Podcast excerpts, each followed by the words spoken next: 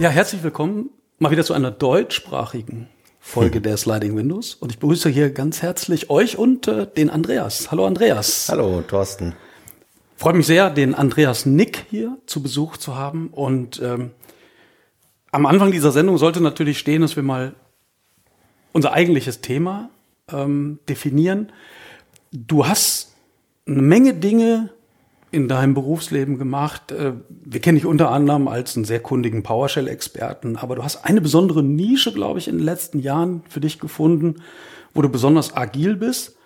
Und wenn die Wikipedia mich jetzt nicht täuscht, dann ist, glaube ich, Anwendungsvirtualisierung wäre so der deutsche Oberbegriff. Kannst du mal ein bisschen darüber erzählen, was das eigentlich ist und vor allen Dingen, was mich natürlich am meisten interessiert, wie kommt man dazu? Wie findet man so eine Nische? Wo hat das eigentlich alles für dich angefangen? Wo waren eigentlich so deine ersten Schritte, die dich dann irgendwann zu diesem besonderen Thema geführt haben? Ja, bei der Anwendungsvirtualisierung haben wir etwas, was quasi alles mitbringt, was so eine Anwendung braucht, was normalerweise im Betriebssystem verewigt wird. Das haben wir an der Stelle in so einer virtuellen Anwendung quasi als Ergänzung. Es war viel früher da, wir hatten viel früher im Grunde eine Anwendungsvirtualisierung, als wir noch eine Server, als, als, und die, und die Servervirtualisierung kam an der Stelle viel später. Also so gesehen war das viel eher dran, aber äh, über lange, lange Jahre und auch noch heute ist es immer noch ein Nischenthema. Und äh, gebaut hat quasi so die erste Anwendungsvirtualisierung damals die, Server, äh, die Firma Softgrid und kennengelernt habe ich das Ganze, das war glaube ich 2003, damals noch bei meinem Arbeitgeber haben wir eine Präsentation gesehen dazu und ich war da von vornherein fasziniert davon. Das heißt, da kommt irgendein Paket, mit dem ich eine Applikation aus diesem Paket starten kann und ich kann diese Anwendung wirklich ähm, rückstandsfrei wiederum von meinem System entfernen. Und ich kann diese Anwendung auch streamen, so dass ich nur einen Teil von dieser Anwendung auf mein System übertragen muss. Also in dem Fall war es damals irgendwie, ich hatte eine Applikation, da musste, dann 20 Prozent von dieser Anwendung auf meinen Client übertragen werden und ich konnte die dann schon nutzen. Das heißt, ich habe da eine Bandbreitenersparnis gehabt und ich habe die Möglichkeit gehabt, äh, diese Anwendung auch wieder rückstandsfrei loszuwerden. Heute sprechen wir da in dem Zusammenhang übrigens von Modern Application Deployment. Also es ist nach wie vor modern. Ähm, und gehabt haben wir das Ganze, wie gesagt, schon 2003, damals durch die, äh, durch die Firma ähm, ähm, SoftWikity und mit dem Produkt SoftGrid. Und ähm, ja, im Laufe der Jahre ging es dann weiter, ja. Ja, ich kann mich gut erinnern, wollte ich gerade ja. einflechten. Ich habe auch vor vielen, vielen Jahren mal eine Präsentation gesehen, als die Firma noch eigenständig war. Die wurde dann von Microsoft gekauft. Ja. Und damals war die totale Killer-Applikation, also zumindest habe ich das so verstanden, dass man jetzt verschiedene Office-Versionen gleichzeitig nutzen konnte. Etwas, was überhaupt ja. nicht ging, vorher überhaupt nicht vorstellbar war. Da schleicht einen dann natürlich im ersten Moment so die Idee, warum sollte man das wollen? Ähm, aber offensichtlich hat ähm, diese Software seinerzeit eben eine Menge Abhängigkeiten gelöst, ähm, die so tief im System und so selbstverständlich äh, gegeben waren, dass das damals offensichtlich für ein großes, äh, großes Interesse äh, gesorgt hat. Das ist auch ein gutes Stichwort. Also das Problem haben wir nach wie vor heute auch noch. Also nicht nur ähm, ähm, nicht nur durch die, die, die Vorteile bei der Verteilung und bei der rückstandsfreien Entfernung. Wir haben natürlich auch die Vorteile der Isolation. Also auch wenn wir heute von, von neuen verschiedenen Techniken sprechen, wie Uplayering oder ähnlichem, ähm, da fehlt ähm, tatsächlich der Vorteil der Isolation der Anwendung untereinander. Also lösen konnte man damals, sowohl damals als auch heute zum Beispiel das DLL-Hell-Problem, wenn man Altanwendungen hat, die gleichartige DLLs benutzen, die darf es nur einmal im System 32 Verzeichnis geben. Eine virtuelle An Anwendung hat ihr eigenes System 32 Verzeichnis. Eine virtuelle Anwendung hat eine eigene Registrierung. Eine virtuelle Anwendung hat ihren, ihren eigenen Bereich sozusagen, ihr eigenes Reich und so kann man dann auch in einer virtuellen Anwendung ein eigenes Java integrieren was dann von keiner anderen Anwendung gesehen wird. Und beim Office, ja, zu den damaligen Zeitpunkten, zum damaligen Zeitpunkt gab es da einige, einige Möglichkeiten. Microsoft hat das Ganze ja sehr viel weiter eingeschränkt. Man muss auch wissen, heute das Office 365 ist tatsächlich eine virtuelle Anwendung, also nicht das Standard Office, was man noch lokal installiert, sondern Office 365 ist eine virtuelle Anwendung und wir haben Kunden, ähm, der hat mir gerade vor kurzem ganz stolz geschrieben, dass er jetzt neben Office 365 noch äh, virtuell äh, ein Visio auf sein System gebracht hat ähm, als virtuelle Applikation. Aber wir waren ja noch ganz gerade bei der Historie. Entschuldigung. Ähm, und zwar hat Microsoft tatsächlich dieses Produkt 2006 gekauft. Wir waren damals auf einer Partnerveranstaltung in, in Wien. Das war eigentlich ne, also eine ganz tolle Sache, weil ähm, die Firma Softrickety, die hat sich damals auch sehr viel Mühe gegeben bei solchen Veranstaltungen. Ihr Büro hatten die äh, zu dem Zeitpunkt, ihr Europabüro hatten die zu dem Zeitpunkt in den Niederlanden und äh, Partnerveranstaltung, wo die erste war in Amsterdam, die zweite war dann in Wien, wo wir mit dabei waren. Davor gab es wohl auch schon eine. Und da hat man dann ganz stolz im Podium verkündet, ja, es gab da Gespräche mit Bill Gates direkt. Also da haben sich dann tatsächlich wirklich einer von Softricity mit Bill Gates getroffen und ähm, dann hat die Firma Microsoft da ähm, nachdem der Chef das abgesegnet hat, sofort zugeschlagen und hat das Produkt gekauft, eben auch um viele Probleme innerhalb von der Windows-Welt mit diesem Produkt zu lösen. Das war so der Hintergrund. Und tja, wir haben sehr viele Investitionen zu dem Zeitpunkt schon gehabt.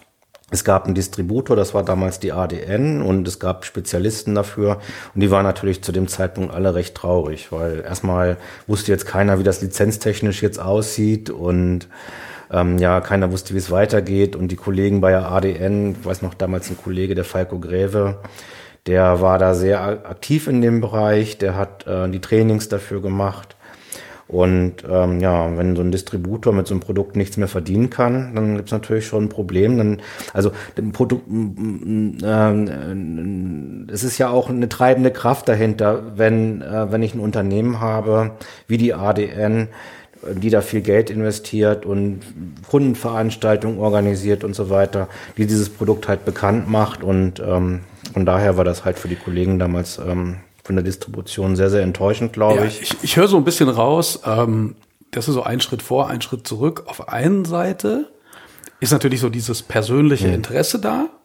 wenn ich jetzt selber da dieses Produkt verkaufe, dann habe ich natürlich kein Interesse daran, dass das Produkt in ein Betriebssystem integriert wird, was ich dann nicht mehr separat mhm. verkaufen kann.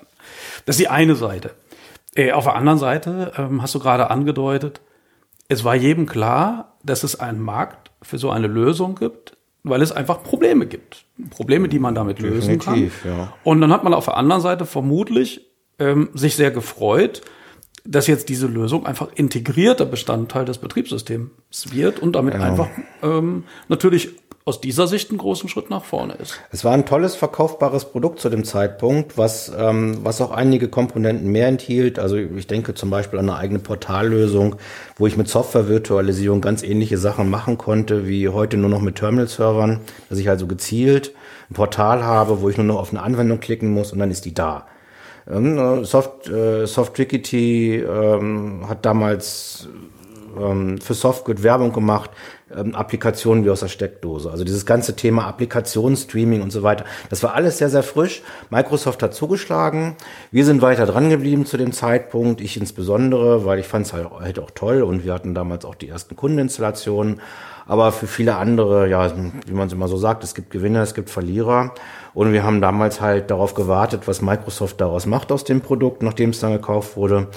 Das hat dann auch ein paar Jahre gedauert und was ein bisschen schade war, war, ähm, dass irgendwo so ein bisschen die Werbung gefehlt hat. Also wir hatten relativ frühzeitig immer den MV Day, den MV Tag in Deutschland. Das war eine tolle Community-Veranstaltung und ähm, getrieben von dem Sebastian Gernhardt, der macht das Thema heute auch noch. Also das, das ist der Escalation Engineer von Microsoft, der sitzt in München. Den kenne ich äh, mittlerweile sehr gut. Wir machen öfters mal was zusammen, unter anderem ja auch die letzten MP-Tage beispielsweise.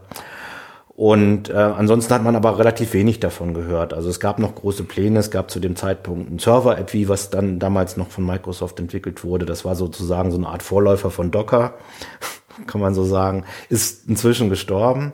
Aber äh, was so wirklich gefehlt hat, war so die große Werbung. Ne? Also es war dann, Microsoft hat's ähm, halt gekauft und ähm, tja, wusste es aber nicht wirklich wiederum zu verkaufen zu dem Zeitpunkt. Ne? Also wir hatten ähm, damals ähm, so die erste, die erste Variante, die dann wirklich frei erhältlich war, war eben Teil eines über ein, über ein Zusatzprodukt zu bekommen. Das war das äh, Microsoft Desktop Optimization Pack, das MDOP.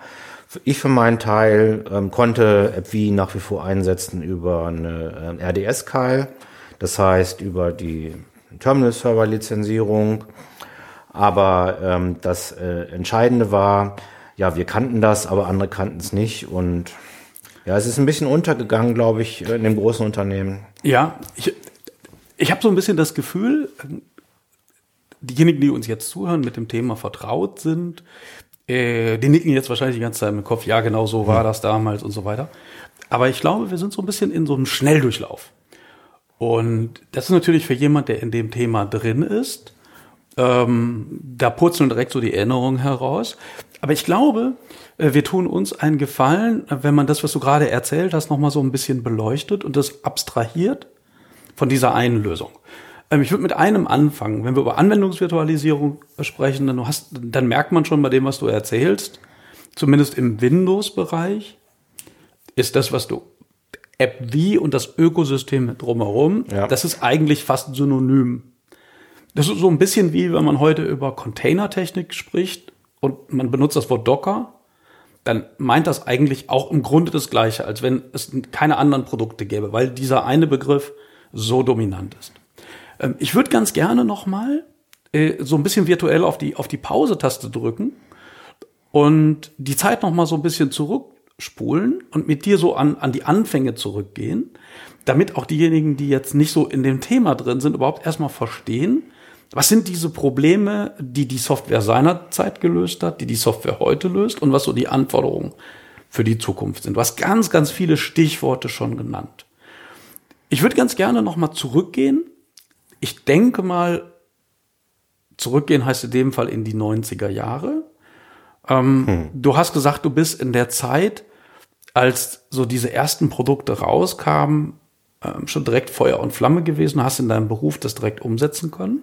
Vielleicht vergessen wir mal für einen Moment diesen Schwerpunkt, spulen zurück in die 90er Jahre. Wann hast du angefangen? Wie bist du eigentlich zu dieser IT gekommen? dass man so ein bisschen verstehen kann, wieso bist ausgerechnet du dann auf dieses Thema gestoßen. Ein Stichwort hast du schon gesagt. Ähm, Terminal Services, Remote Desktop Services, das klang schon gerade einmal durch. Das scheint so ein bisschen artverwandt zu sein. Also wir spulen mal zurück. Andreas in den 90er Jahren, was waren so deine beruflichen Anfänge? Ja, also eigentlich komme ich aus der Programmierung, wie viele. Also ich habe mal angefangen äh, mit C++ Programmierung, bin allerdings Elektroingenieur habe Elektrotechnik studiert, habe dann aber im Studium schon relativ viel damit gemacht, habe zu dem Zeitpunkt damals 3D-Games entwickelt, wer sich da ein bisschen mit auskennt. Deswegen konnte ich ganz gut C++ und bin dann quasi da direkt übergangslos, ich glaube 98 bin ich fertig geworden damals, in die Programmierung gegangen und habe dann festgestellt, dass das Ganze sehr, sehr langweilig ist wenn man da den ganzen Tag äh, irgendwo im Büro sitzt und für irgendjemanden Code schreiben muss, an dem man überhaupt kein Interesse hat. und äh, bin dann also relativ schnell in die Administration und dann auch bist sehr schnell zu den Terminal-Servern gekommen. Bist du in der Zeit auch ähm, mit Spieleprogrammierung Nein, ähm, zugegen nicht. gewesen? Das, das waren dann andere nee, Dinge. Das waren, war Logistiksoftware, die ich damit schreiben musste. Das, das klingt schon langweilig. Alles nicht so, nein. Also mich hat das auch nicht wirklich gereizt. Ähm, ja, wie soll ich sagen? Also man ist schon frustriert morgens ins Büro gefahren und abends wieder raus. Das Thema habe ich heute nicht mehr. Ähm, ich brauche so die Dynamik, sage ich mal so. Ich ja. brauche Kundenprojekte, verschiedene Anforderungen, dann fühle ich mich wohl. Das hat damals im Büro überhaupt nicht geklappt. Aber deswegen denke ich mal, kann ich heute auch ganz brauchbar PowerShell programmieren. Ähm, das ist eben, man verlernt ja sein Handwerk nicht so schnell. Da, gibt, da gibt's ein äh, glaube ich, ganz berühmtes Buch. Äh, Der Junge muss an die frische Luft. Äh, das erinnert mich so ein bisschen. Ich sehe den Andreas da im Büro coden und er sagt, ich muss mal raus ins echte Leben. Jetzt waren die 90er Jahre, jeder, der diesen Kanal hört, weiß, ich bin da eher ein bisschen nostalgischer Typ und rede da sehr gerne drüber. Ja. Weil das natürlich immer auch das Fundament ist von, und dieses Fundament, das, das blitzt immer durch. Viele Dinge, die man damals richtig gemacht hat, haben die Leute richtig gemacht haben in der Zeit, von denen profitieren wir heute noch. Ähm, dummerweise gilt das auch umgekehrt. All die Fehler, die man damals gemacht hat, eben begleiten uns heute noch. Gerade war so ein Stichwort DLL-Hölle. Da sollten wir gleich nochmal drüber reden.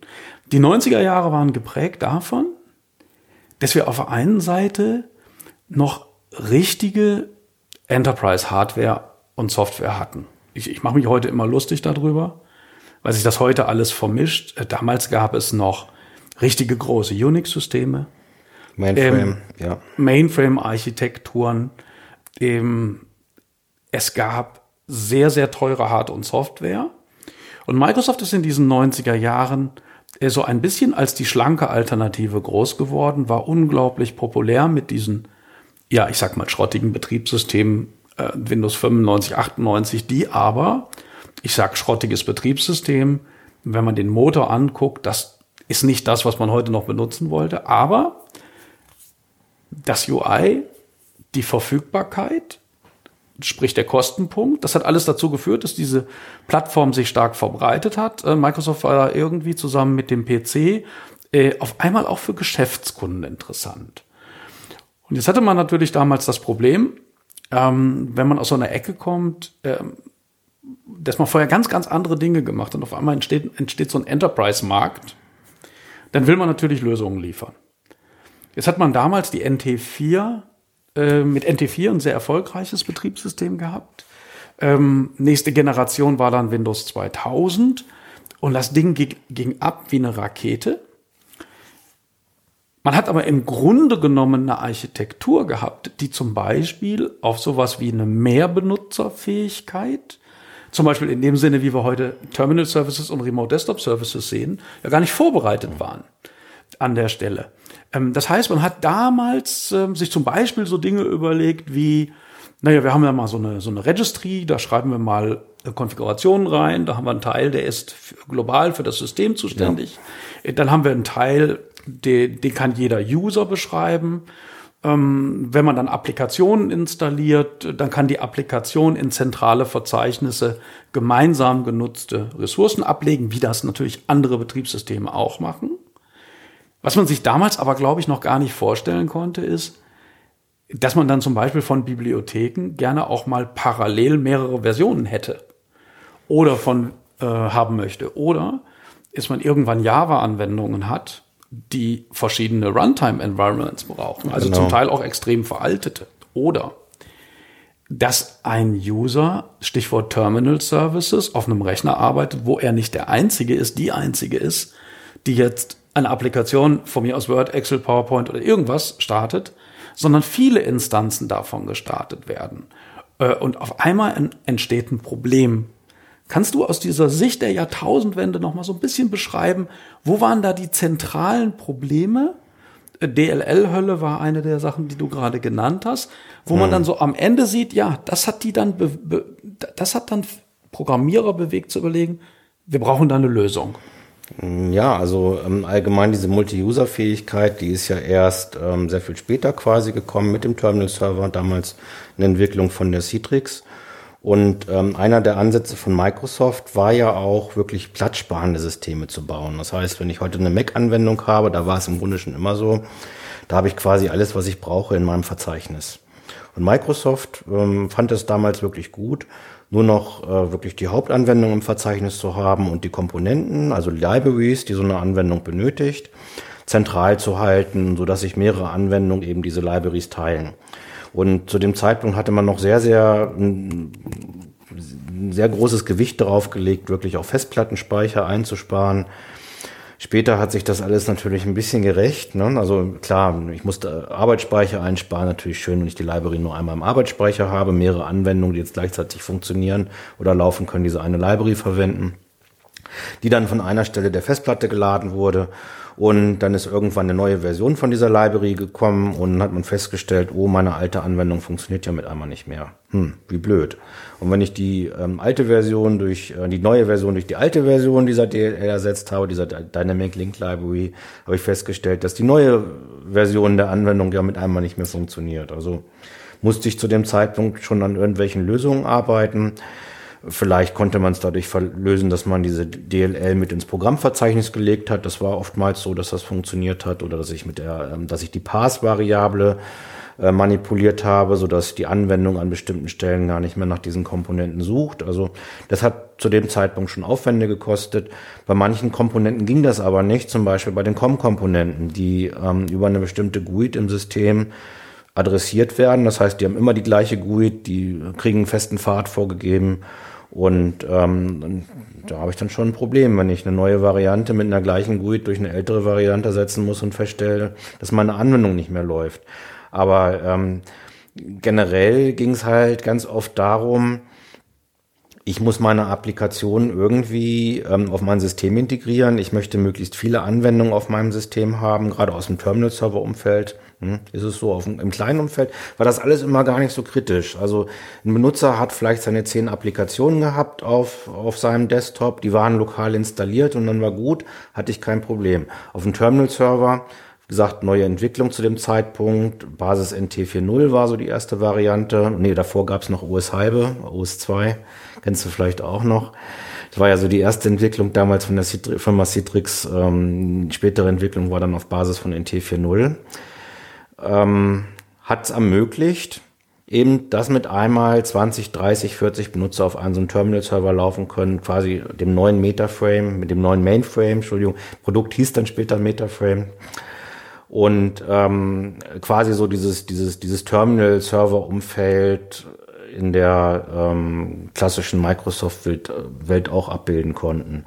Und der Vorteil von so einer äh, Infrastruktur war halt, ich musste plötzlich nur noch ein System administrieren und nicht nur 40 Systeme. Ich konnte mit Zinn-Clients arbeiten, also mit sehr, sehr kleinen Systemen, die keine lokale Festplatte mehr gebraucht haben, also mit einem Terminal, mit, mit einem Terminal oder mit einer Terminal-ähnlichen Terminal Applikation was heute übrigens auch noch in Arztpraxen sehr begehrt ist. Ne? Also ich habe eine geräuschfreie IT oder auch im Bankenumfeld sieht man halt diese Geräte ganz häufig.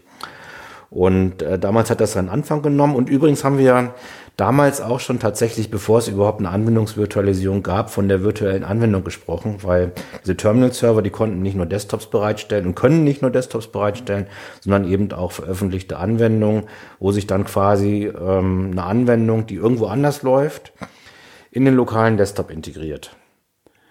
Ja, und da hatten wir natürlich umso mehr das Problem, wir haben jetzt nicht nur ähm, einen Benutzer, der ein Arbeitsplatzgerät benutzt, sondern wir haben plötzlich viele Benutzer, die natürlich ein sehr, sehr grö viel größeres Applikationsportfolio haben.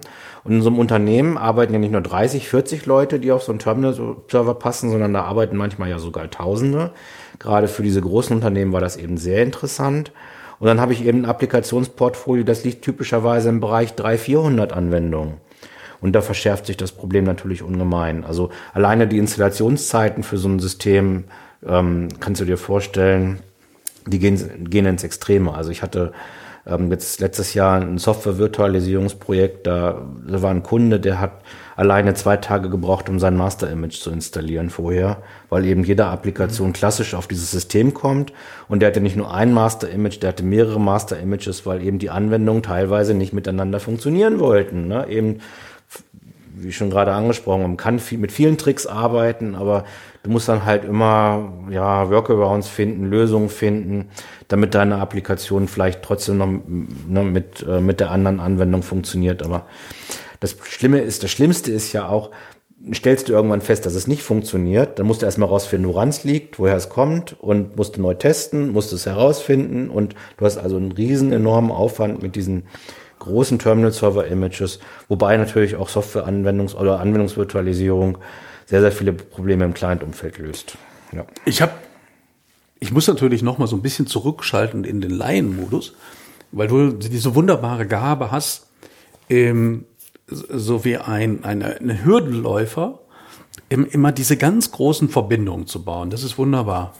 Ähm, wenn ich jetzt noch mal zurück überlege, wo wir gerade ähm, losgelaufen sind, ist es ja eigentlich bemerkenswert, wie oft man da die Quadratur des Kreises äh, bemüht. Das heißt, wir, wir sind gerade losgelaufen von einer Zeit, wo es große Mainframe-Architekturen noch gab, große Unix-Systeme, so richtige Enterprise-Grade Hard- und Software zu enormen Kosten.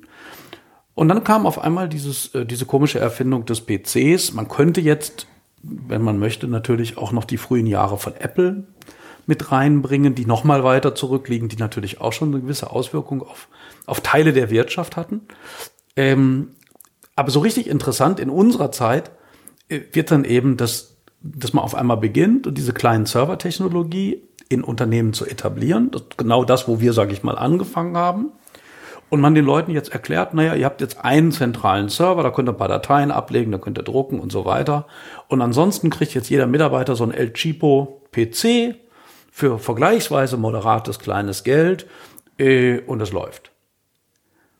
Und es braucht nur wenige Jahre, bis man dann im Grunde genommen wieder den, den, den um, umgekehrten Weg geht, nämlich jetzt sagt, eigentlich ist dieses dezentrale System großer Kokolores, weil mit jedem Mitarbeiter mehr, mit jeder Applikation mehr, die irgendeiner braucht, äh, müssen wir den Administratoren jeden Tag, äh, jede Woche neue Turnschuhe geben, weil die kommen gar nicht mehr nach. Und jetzt kommt, was du gerade so ein bisschen im Zeitraffer dargestellt hast, jetzt kommt diese Firma Citrus, später Citrix. Ja. Ich empfehle sehr, ähm, wenn ich das nochmal kurz verweisen darf, äh, die äh, Sliding Windows Folge mit Benny Tritsch, der das ganz wunderbar erklärt, wie ja. das damals alles begann. Jetzt kommen die daher und entwickeln eine Technik, wo man im Grunde genommen aus einem NT-Server wieder so eine Art Mainframe machen kann. Das heißt, die Mitarbeiter bekommen dumme Clients. Ähm, das sind vielleicht, wie man heute sagen würde, Thin Clients. Ähm, da hat man nicht viel mit Verwaltung und die Leute schalten sich auf ähm, auf den zentralen Server, der dafür ursprünglich in keinster Weise designt war.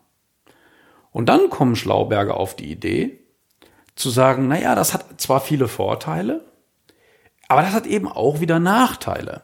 Wir überlegen uns mal so einen Hybridansatz und dann begann man, was du gerade gesagt hast mit Publish, Published Apps, mit veröffentlichten Anwendungen, dann begann man äh, den Menschen nach wie vor Fat-Clients zu geben, PCs hinzustellen, durchaus auch mit lokal installierten Anwendungen, dann aber gleichzeitig für bestimmte Applikationen auf Terminal Service ähnliche Umgebungen zurückzugreifen, ja. wie immer man die dann nennt, je nach Hersteller. Und dann zum Beispiel Anwendungen, ja, was du schon angedeutet hast, zu streamen etc. Eben, bin ich der Einzige, der immer denkt, das klingt jetzt nicht nach Keep It Simple and Small. ja, die IT ist sicherlich Jahr für Jahr komplexer geworden. Also da gebe ich dir recht. Und das Allerschlimmste ist ja, es stirbt doch nichts aus. Also den Mainframe haben wir ja nach wie vor in den Banken irgendwo stehen im Keller. Und ich kenne auch äh, einen größeren Kunden, der äh, sich sogar wieder einen neuen gekauft hat vor kurzem. Und ich kenne eine andere bekannte Firma, die machen Hosting für äh, Mainframe-Anwendungen, weil die immer noch gebraucht werden. Also es stirbt nichts aus in der IT und es wird immer komplexer. Und ähm, jeder weiß das an der Stelle, der sich mit diesen Technologien beschäftigt, ja. Und aus dieser Gemengelage entsteht dann, wenn wir jetzt wieder nach vorne spulen, ähm, zu der Firma, mit der wir begonnen haben, Softgricity, die dann durch das Produkt Softgrid, später AppV, aufgekauft bei Microsoft, eben sehr populär wurde und quasi synonym, zumindest im Microsoft-Bereich, synonym ähm, ist für Anwendungsvirtualisierung. Jetzt entsteht halt der Bedarf zu sagen, wir haben eine Anwendung, die sind eigentlich dafür designt, lokal auf jeden Mitarbeiter-PC installiert zu werden. Mit einer Installationsroutine, ja. ganz klassisch. Das wollen wir jetzt aber nicht, sondern wir wollen Mittel und Wege finden, äh, das zu beschleunigen, das zu vereinfachen in der Administration. Und da kommen jetzt so ein paar ganz zentrale Ideen ins Spiel. Ähm, können wir noch mal an der Stelle so ein bisschen diese einzelnen Funktionalitäten, die Softgrid von Anfang an hatte, kannst du die noch mal so ein bisschen der ja. Reihe nach darstellen? Du hast sie schon angedeutet, zum ja. Beispiel Virtualisierung der Registry. Ja, also wenn ich so ein, so ein Anwendungspaket mir anschaue, dann hat die ein eigenes Dateisystem, ein Virtual File System. Die hat äh, eine eigene Registrierungsdatei, wo quasi alle applikationsspezifischen Einstellungen drinne liegen und auch im Gegensatz zur klassischen Softwareverteilung nutzerspezifische Applikationseinstellungen. Das heißt, eine virtuelle Anwendung kann sozusagen ihr eigenes Branding mitbringen. Also es ist ein enormer Aufwand in der klassischen Applikationsverteilung ähm, Anwendungseinstellungen in so eine Anwendung mit reinzupacken. Bei einer äh, virtuellen Anwendung ist das ein Kinderspiel. Also das ist ein Aufzeichnungsprozess, der dahinter steht und dann muss ich nur die entsprechenden Handlungen vornehmen und dann bringe ich diese Einstellungen da rein in, so, in meine Applikation. Also es gibt noch ein paar mehr Möglichkeiten, aber generell erstmal, wenn man sich auf einer bestimmten Ebene damit beschäftigt, ist es tatsächlich so einfach.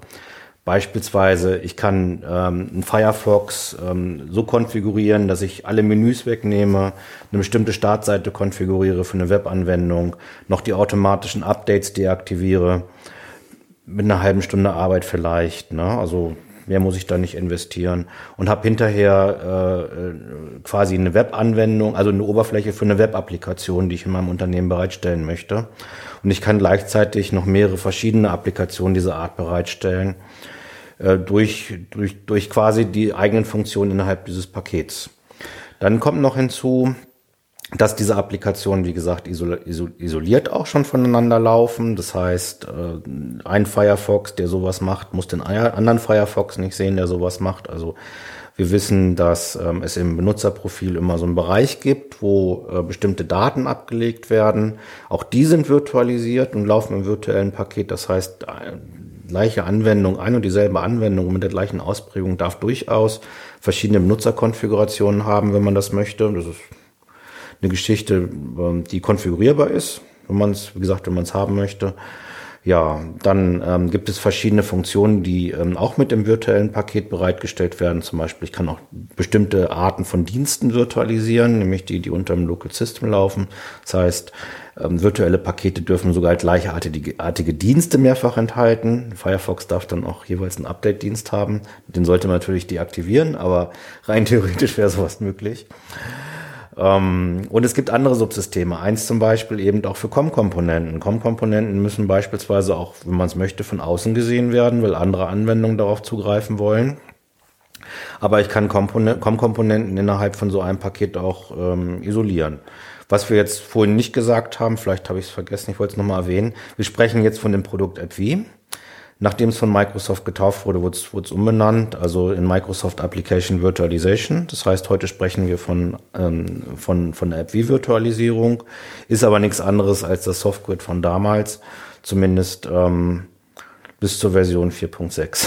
Danach ja. hat sich die Architektur ein bisschen geändert. Kannst ja. du noch mal ganz kurz sagen, in welchem Jahr ungefähr ähm, dieser Umschwung äh, passiert ist? Ähm, wir, wir reden ja, man sagt, glaube ich, heute die Nullerjahre, ne? Äh, wann mhm. ungefähr, äh, in welchen Jahren spielt sich das ungefähr ab? Also gekauft wurde das Produkt 2006. Ähm, geben tut's das Produkt, ich glaube, das ging so sogar schon vor 2000 los. Damals als eine, eine App in einem Computerspielemuseum, weil die wollten nämlich da auf relativ einfache Art und Weise verschiedene Computerspiele relativ schnell auf die Systeme mhm. Und ähm, haben dann eine Methode gesucht, mit dem man, mit der man die eben sehr, sehr leicht verteilen kann, ohne installieren zu müssen. Ja, äh, der größte, der große Umschwung kam dann Ende 2012, als das App v5 herauskam. Auch ein bisschen gefährlich, damals noch sehr, sehr beta. Naja, kann man lange drüber reden, was da passiert ist zu dem Zeitpunkt. Also sollten wir gleich tun. Aber äh, generell war das halt der große Meilenstein, weil sich da quasi die Architektur auch an vielen Stellen sehr stark geändert hat. Aber es ist nach wie vor das gleiche Produkt gewesen. Das heißt, ich stelle Anwendung isoliert Bereich bereit. Ich kann Anwendungen sehr schnell bereitstellen. Ich kann Anwendungen rückstandsfrei entfernen. Und was auch noch ein ganz, ganz wichtiges Feature immer war, ich kann Anwendungen auch per User bereitstellen. Das heißt, ich hänge die Applikation auch ans Benutzerprofil. Ich melde mich an einer neuen Workstation an und kriege da die gleichen Anwendungen sofort zu sehen, ohne einen Installationsprozess, weil die Anwendungen halt mit dem Benutzerprofil bereitgestellt werden. Also ne, klassisch muss ich immer irgendwas installieren. AppV kann das auch ohne. AppV sozusagen, wenn ich drauf klicke, fängt er an, sich die Daten zu laden, die er jetzt unbedingt braucht oder auch nicht. Es gibt noch andere Arten, das Ganze bereitzustellen. Das nennt man dann Streaming, Streaming der Applikation, aber generell auch auf dem Fat-Client reichen manchmal 20, 30 Prozent, ähm, um die Applikation zu starten, was natürlich so ein Prozess der Bereitstellung enorm beschleunigt. Und ähm, einer ist auch einer der Gründe, warum ähm, AppV als Produkt in ähm, vielen Universitäten sehr beliebt ist. Also was heißt viele? Also ich kenne einige, die das einsetzen oder im Education-Umfeld hm, wird das gerne genutzt weil es eben auch eine einfache Möglichkeit ist, Anwendungen bereitzustellen und wieder wegzunehmen. Ich weiß nicht, du kommst, glaube ich, aus dem Umfeld auch, aber kannst dir das sicherlich vorstellen, gerade wenn es dann eben darum geht, so ein Classroom mit Applikationen auszustatten. Absolut. Äh, ist das kann eine super Technologie. Kann man sich ja auch leicht vorstellen. Du startest eine Anwendung und benutzt nicht jedes Feature. Nehmen wir was ganz Simples. Ja. Rechtschreibprüfung oder Grammatikprüfung in der Textverarbeitung benutzt du vielleicht äh, tagelang nicht. Das heißt, es würde dir überhaupt nicht auffallen, wenn rein technisch betrachtet die notwendigen Bibliotheken überhaupt gar nicht auf deinem System vorliegen mhm. und erst bei Bedarf nachgeladen werden. Das führt mich aber, ich muss jetzt wieder den Laien, ich muss hier wieder den Advokaten des Laien ähm, herausholen. Das führt mich aber zu einem ganz wichtig, zu einer ganz wichtigen Frage. Du sprichst die ganze Zeit ähm, von einem Anwendungspaket und man hat den Eindruck, angenommen, ich weiß gar nicht, wie das funktioniert, eben, da gibt es also, wenn ich jetzt eine Anwendung wie den Firefox herunterlade, da gibt es beim Hersteller so eine Exe-Datei oder manchmal vielleicht auch eine ZIP-Datei oder manchmal eine MSI-Datei, manchmal ist auch eine lustige Kombination aus diesen drei Sachen. Eben, da klicke ich drauf und wenn ich entsprechende Rechte habe, installiere ich die. Das kennt jeder. Ähm, das heißt, ich frage jetzt mal ketzerisch, weil ich schon weiß oder ahne, was die mhm. Antwort ist. Das heißt also, bei Anwendungsvirtualisierung reden wir jetzt davon, dass ich auf die Webseite des Herstellers gehe und der bietet mir dann äh, ein schönes alternatives Paket an mit all diesen Fähigkeiten. Oh, das wäre toll. Ja, das, das wäre wirklich schön. Ähm, ich glaube, Microsoft hatte das so geil mal im Scope. Es gibt so einige Funktionen, die heute keiner mehr nutzt, ähm, die äh, quasi auf Templates basieren. Ich glaube, der einzige Hersteller, der das jemals kurzzeitig unterstützt hat, war Adobe. Aber generell ist es so, es ist ein Paketierungsprozess, der im Unternehmen durchgeführt werden soll. Es gibt auch einige äh, kleinere Firmen, die ich kenne, die sich darauf spezialisiert haben, einige wenige Anwendungen sozusagen als Service zu verkaufen wo man dann halt eine monatliche Pauschale bezahlt und dann kriegt man bestimmte Anwendungen äh, quasi ausgeliefert. Aber das Schöne ist, wenn man das Ganze mit der klassischen MSI-Paketierung vergleicht, dann geht es in vielen Fällen sehr viel schneller, so ein virtuelles Paket zu bauen. Das heißt, um ja? das nochmal so. ganz klar zu machen, derjenige, der so, so ein, ein, virtuelles Anwendungspaket haben möchte, der Admin, ja.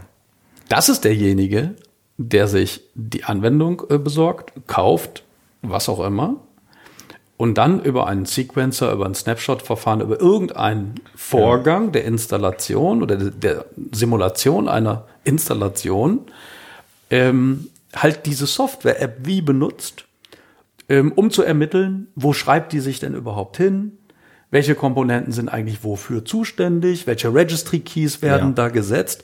Und du als Admin im simpelsten Fall, das machen dann natürlich auch Berater wie du, aber du als Admin bist halt derjenige, der quasi, die, ich sage das jetzt mal böse, die, die Arbeit des Herstellers macht und dieses Paket völlig neu nach seinen Bedürfnissen verpackt. Das ist im Kern der Schritt, der ja. für dich so selbstverständlich ist, dass du uns das die ganze Zeit so schilderst. Ganz, ganz genau. Also wie gesagt, der, der Prozess ist sehr simpel. Er ist nicht immer einfach. Also AppV ist ähm, einfach zu lernen, aber schwer zu beherrschen. Ja, also man muss es schon fairerweise sagen, äh, man kann damit wirklich tolle Sachen machen, man kann eine sehr große Abdeckung damit erreichen. Aber in vielen Fällen brauche ich das Fachwissen. Aber es geht auch das Gegenteil. Also ich habe zum Beispiel einen Kunden im kleineren Umfeld, das ist ein Kraftwerk. Da haben wir eine Terminal-Server-Installation gebaut und der Kunde kauft im Jahr nicht ganz so viele Personentage, ist ja auch immer vom Budget abhängig. Und da haben wir AppV eingeführt für eine neue Umgebung und haben so ein paar Applikationen mit denen zusammen gemacht. Und ich bin dann ein halbes Jahr später wieder da gewesen und hatte der Administrator selber, das war eine Person, 80 Anwendungen fertig. Und die selber auch veröffentlicht in seiner Umgebung. Das hat er so nebenher gemacht. Äh, da waren dann vielleicht noch ein paar dabei, wo es dann ein bisschen schwieriger war, wo ich ihm dann geholfen habe. Aber das ist ein tolles Beispiel, wie es auch laufen kann. Also wir haben auch ähm, da ganz, ganz viele Beispiele, wo es auch toll gelaufen ist. Und ähm, es gibt auch Beispiele, wo der Kunde gesagt hat, nee, wollen wir nicht mehr, ganz klar. Wo viel Licht ist, ist auch viel Schatten. Aber äh, Fakt ist, der Prozess, wenn man sich darauf einlässt, man muss ihn, ne, klar, man muss ihn dann stringent befolgen. Also man muss dann wirklich auch in die Richtung weiter marschieren. Man muss wissen, ah, das ist nicht immer einfach. Das ist bei MSI-Paketierung auch nicht, definitiv nicht. Aber generell, wenn ich den Weg gehe, in vielen Fällen reicht tatsächlich diese Aufzeichnung, die du gerade genannt hast. Zusätzlich habe ich hinterher noch das Branding, was ich bei der klassischen Paketierung nicht habe. Da muss der Nutzer vielleicht selber noch konfigurieren, sich so seine ODBC-Einstellungen dann vielleicht in so einer Anfangs-GUI ähm, einstellen, kriegt vielleicht noch eine Mail zugeschickt vom Admin, nimm mal die und die Einstellung vor, dann funktioniert deine Anwendung. Den kennst du auch, hat man oft genug. Beim WebI-Paket habe ich es dabei. Und in vielen Fällen ist es eben so, dann baue ich das Paket und ähm, hab's dann hab's dann fertig. Ja, nochmal ganz wichtig auch noch, finde ich, äh, für, für viele, ich habe es dann nicht nur fertig, ich bin dann auch in der Lage, das im laufenden Betrieb zum Beispiel für einen Terminal-Server auszurollen. Und das ist auch bei der klassischen Paketierung nicht selbstverständlich, dass ich eben auch im laufenden Betrieb, während gleichzeitig 30 Leute auf so einem System arbeite, dem Benutzer eine andere Version unterschieben können. Ich, glaub, also. ich glaube, man muss noch mal zur Abgrenzung ganz deutlich sagen, ähm, natürlich gibt es Leute, die mit dem Microsoft Installer ähm, kreativ arbeiten, Dinge paketieren. Ähm, ich kann mich da auch an so einige lustige Beispiele erinnern, an so Tools wie Orca, die man dann schon mal mhm. benutzt hat, um bestimmte Einstellungen in den Paketen zu machen. Ähm, ich habe aber nicht den Eindruck, dass das normal ist.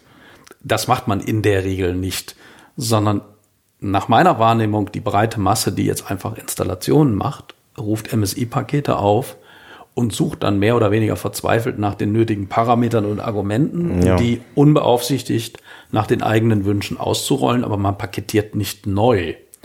Bei AppV und ähnlichen Lösungen hat man jetzt aber, deswegen auch vorhin das Beispiel mit den Containern, hat man aber einen Prozess, wo man eine Software nimmt, die eigentlich dafür gar nicht gedacht ist, denn sonst würde der Hersteller das ja selber so anbieten, analysiert quasi deren Verhalten ja. und baut sich, ich sage das jetzt mal ganz simpel, daraus eine Portable App. Das heißt, man hat dann im Endeffekt ähm, durchdrungen, wie verhält sich diese Applikation. Man kann die User spezifisch verteilen. Das heißt, man kann in der Regel, das hängt natürlich jetzt davon ab, was man damit machen will, aber man kann in der Regel Anwendungen, die sonst administrative Berechtigungen bräuchten, um installiert zu werden, weil man in Systemverzeichnisse schreibt, kann man jetzt so bereitstellen, dass die im User-Kontext laufen. So wie man das heute mit Store-Apps kennt, da kommen wir nachher noch zu. Das heißt, man hat auf einmal eben eine User-Zentriertheit. Man hat dann als zusätzliches Feature ähm, noch diese Streaming-Fähigkeiten. Ja, und kann dann eben natürlich noch Anpassungen machen. Du hast gerade gesagt, Branding und so, das wird ja immer ganz gerne gemacht, ne, dass dann der User dann noch irgendwie ein Firmenlogo oder sowas sieht. Na gut, das ist dann oft, äh, sag ich mal, so ein bisschen. Anwendungseinstellungen, weiß ich nicht, ganz häufig haben wir ODBC-Einstellungen beispielsweise in Applikationen. Die müssen ja irgendwie rein, die müssen irgendwie aufs System. Und da kann ich sie direkt während der Aufzeichnungsphase ähm, mit ins Paket reinbringen. Ich kann aber dann auch hinterher mit Skripten habe ich noch ganz, ganz viele ganz tolle Möglichkeiten und Schnittstellen. Also wir haben einen Kunden, der arbeitet mit drei verschiedenen Domänen und nutzt dafür ein einziges Applikationspaket und das passt sich automatisch an die verschiedenen Umgebungen an. Also sowas möchte ich mal sehen, wie das mit MSI geht. Definitiv geniale Möglichkeiten. Ja. Ich würde einmal ganz gerne an einem, wo du sagst, simplen Beispiel, was mehr oder weniger jeder auch so trocken jetzt ja. beim Hören nachvollziehen kann, ähm, würde ich einmal mit dir diesen Prozess gerne durchgehen. Ich weiß nicht, ob Firefox jetzt ein gutes Beispiel ist. Ich würde mir die Applikation Firefox besorgen, so ganz normal als Download. Dann habe ich AppV. AppV ist eine Anwendung, die installiere ich. Fangen wir mit etwas ganz Simplem an. Woher bekomme ich die? Jetzt nicht Lizenzierung, darüber reden wir gleich. Mhm ähm, sondern ist, ist App wie Bestandteil von Windows? Muss ich das freischalten? Kann ich das irgendwo downloaden? Ja, das wissen die meisten, denke ich mal nicht. Also ich denke mal, auch die meisten deiner Hörer werden jetzt vielleicht zum ersten Mal was von MV gehört haben.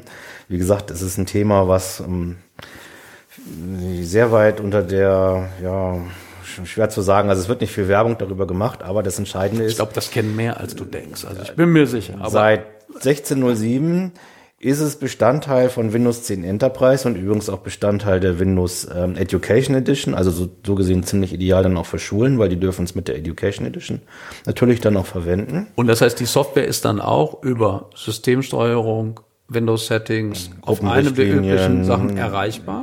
Also du musst nichts tun, nein, es ist sofort auf dem System.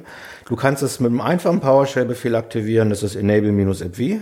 Ah, das heißt, ja, ah, okay, jetzt verstehe ich. Das heißt, ich muss es gar nicht installieren. Nee, du musst es noch nicht mal installieren. Es ist schon drauf auf den Systemen, wenn du ein Windows 10 Enterprise im Einsatz hast oder eine Education Edition. Da übrigens, wie gesagt, ganz besonders toll, weil eben auch die Möglichkeit besteht, ähm, da für, Schüler relativ schnell auch ein Rollout zu machen und mhm. so weiter. Ähm, auch wiederum personenbasierend. Da muss nicht wirklich jede Applikation auf den Schülerarbeitsplatz, sondern, weiß ich nicht, für, zur Mathestunde meldet sich einer an, dann hat er seine Mathe-Apps und dann kommt die nächste Klasse, für die ist dann vielleicht, weiß ich nicht, die Grafik-App konfiguriert. Also da gibt es schon ganz tolle Möglichkeiten. Also ich habe ein qualifiziertes Betriebssystem, zum Beispiel ein aktuelles Windows C. Ja. Ich brauche einige lustige PowerShell-Befehle. Ich starte das. Ich habe mir Firefox besorgt. Wie sind dann ganz grob skizziert die Schritte? Und was kommt dann zum Schluss?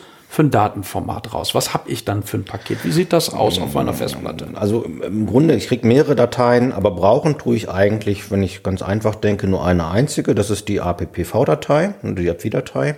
Das ist ein Containerformat, das ähm, kann man auch entzippen mit einem normalen Zipper, wenn man es möchte, wenn man die Datei umbenennt in .zip. Dann sieht man in diesem Container auch Dateien und eine, äh, ein registry.dat-File. Man kann es leider nicht wieder einpacken, das ist nicht ganz so einfach, weil ähm, dann eine bestimmte Blockreihenfolge eingehalten wird. Ähm, es gibt Tools, die das können, aber es ist eine andere Geschichte. Aber man sieht eben, es ist ein, es ist ein Containerformat und da ist quasi alles drin, was diese Applikation braucht. Und nicht nur diese eine Applikation, in einem Container können auch mehrere Applikationsbestandteile existieren. Ich darf in so einem Container beispielsweise auch ein Java in meiner Applikation haben. Und, und wie kommt das da rein?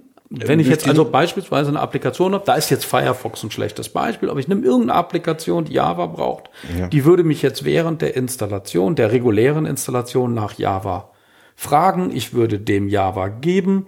Manchmal ist das ja auch in die Setup-Routine integriert. Erkennt das äh, dieser Erstellungsmechanismus, dieser Assistent? Also in der Regel schon. In der Regel wird alles aufgezeichnet, was ähm, in der Installationsphase läuft. Es gibt eine Vorher-Nachher-Phase, ist eine, ist eine Snapshot-Technologie, die bestimmte Dinge schon automatisch ausfiltert, die in der Regel nicht gebraucht werden. Das funktioniert mal gut, mal vielleicht nicht so gut, aber das ist dann wie, so, wie gesagt so Paketierungs-Know-how und ähm, äh, sämtliche Änderungen in der Registrierung werden erkannt, Änderungen im Dateisystem werden erkannt und daraus wird dann dieses Paket gebaut. Und natürlich, wie gesagt, die userspezifischen Sachen. Und das wird im Paket wiederum anonymisiert und jeder Anwender, der sich dann anmeldet, kriegt dann wiederum diesen userspezifischen Teil für sich. Und dann kann es im einfachsten Fall sein, dass ich noch während dieser Snapshot-Mechanismus läuft, beispielsweise die Anwendung Firefox starte, und dann vielleicht eine Suchmaschine angebe, die ich gerne standardmäßig hätte, eine Startseite genau. und solche Dinge, die dann in, entweder in der Registry landen oder manchmal in irgendwelchen ja. Preferences-Dateien, sind dann einfach Bestandteil dieses AppV-Pakets. Bestandteil dieses AppV-Pakets. Und jetzt hast du natürlich das Problem, jetzt hast du das Paket, jetzt musst du dich fragen, wie kriege ich dieses Paket auf meine Clients? Die einfachste Möglichkeit und äh, die Möglichkeit, die halt auch sehr häufig verwendet wird, ist, man arbeitet mit einigen wenigen PowerShell-Befehlen, die das können. PowerShell wird von jedem Deployment unterstützt. Ähm, SCCM, Microsoft Configuration Manager, hat eine direkte App-Integration, aber generell jedes andere System kann irgendwelche PowerShell-Skripte ausführen, um eben dieses Paket auf den Client zu bringen. Aber es gibt eben auch noch die Microsoft App-Infrastruktur. Äh, kennst du auch, denke ich. Ne? Also Microsoft App wie Infrastruktur, die quasi einen Service bereitstellt, wo ich zentral konfigurieren kann, diese Applikation ist dieser Benutzergruppe zugeordnet oder diese Applikation ist diesen Computerkonten zugeordnet. Und ähm, ähm, es erfolgt dann auch wiederum eine Einrichtung auf dem Client, zum Beispiel über eine Gruppenrichtlinie oder auch über ein kleines PowerShell-Skript. Und ab dem Zeitpunkt synchronisiert sich der Client mit der Anmeldung an dem Gerät mit dieser, mit dieser zentralen Infrastruktur und stellt zu diesem Zeitpunkt diese Applikation bereit. Und dieser Prozess der Bereitstellung geht sehr, sehr schnell. Ja, also wir reden da von wenigen Sekunden. Es wird ja nichts installiert, also es werden sogenannte Integrationspunkte an der Stelle gebaut. Und normalerweise ist es so, dass erst, wenn ich irgendwas anklicke, dann quasi ein Übertragungsprozess stattfindet.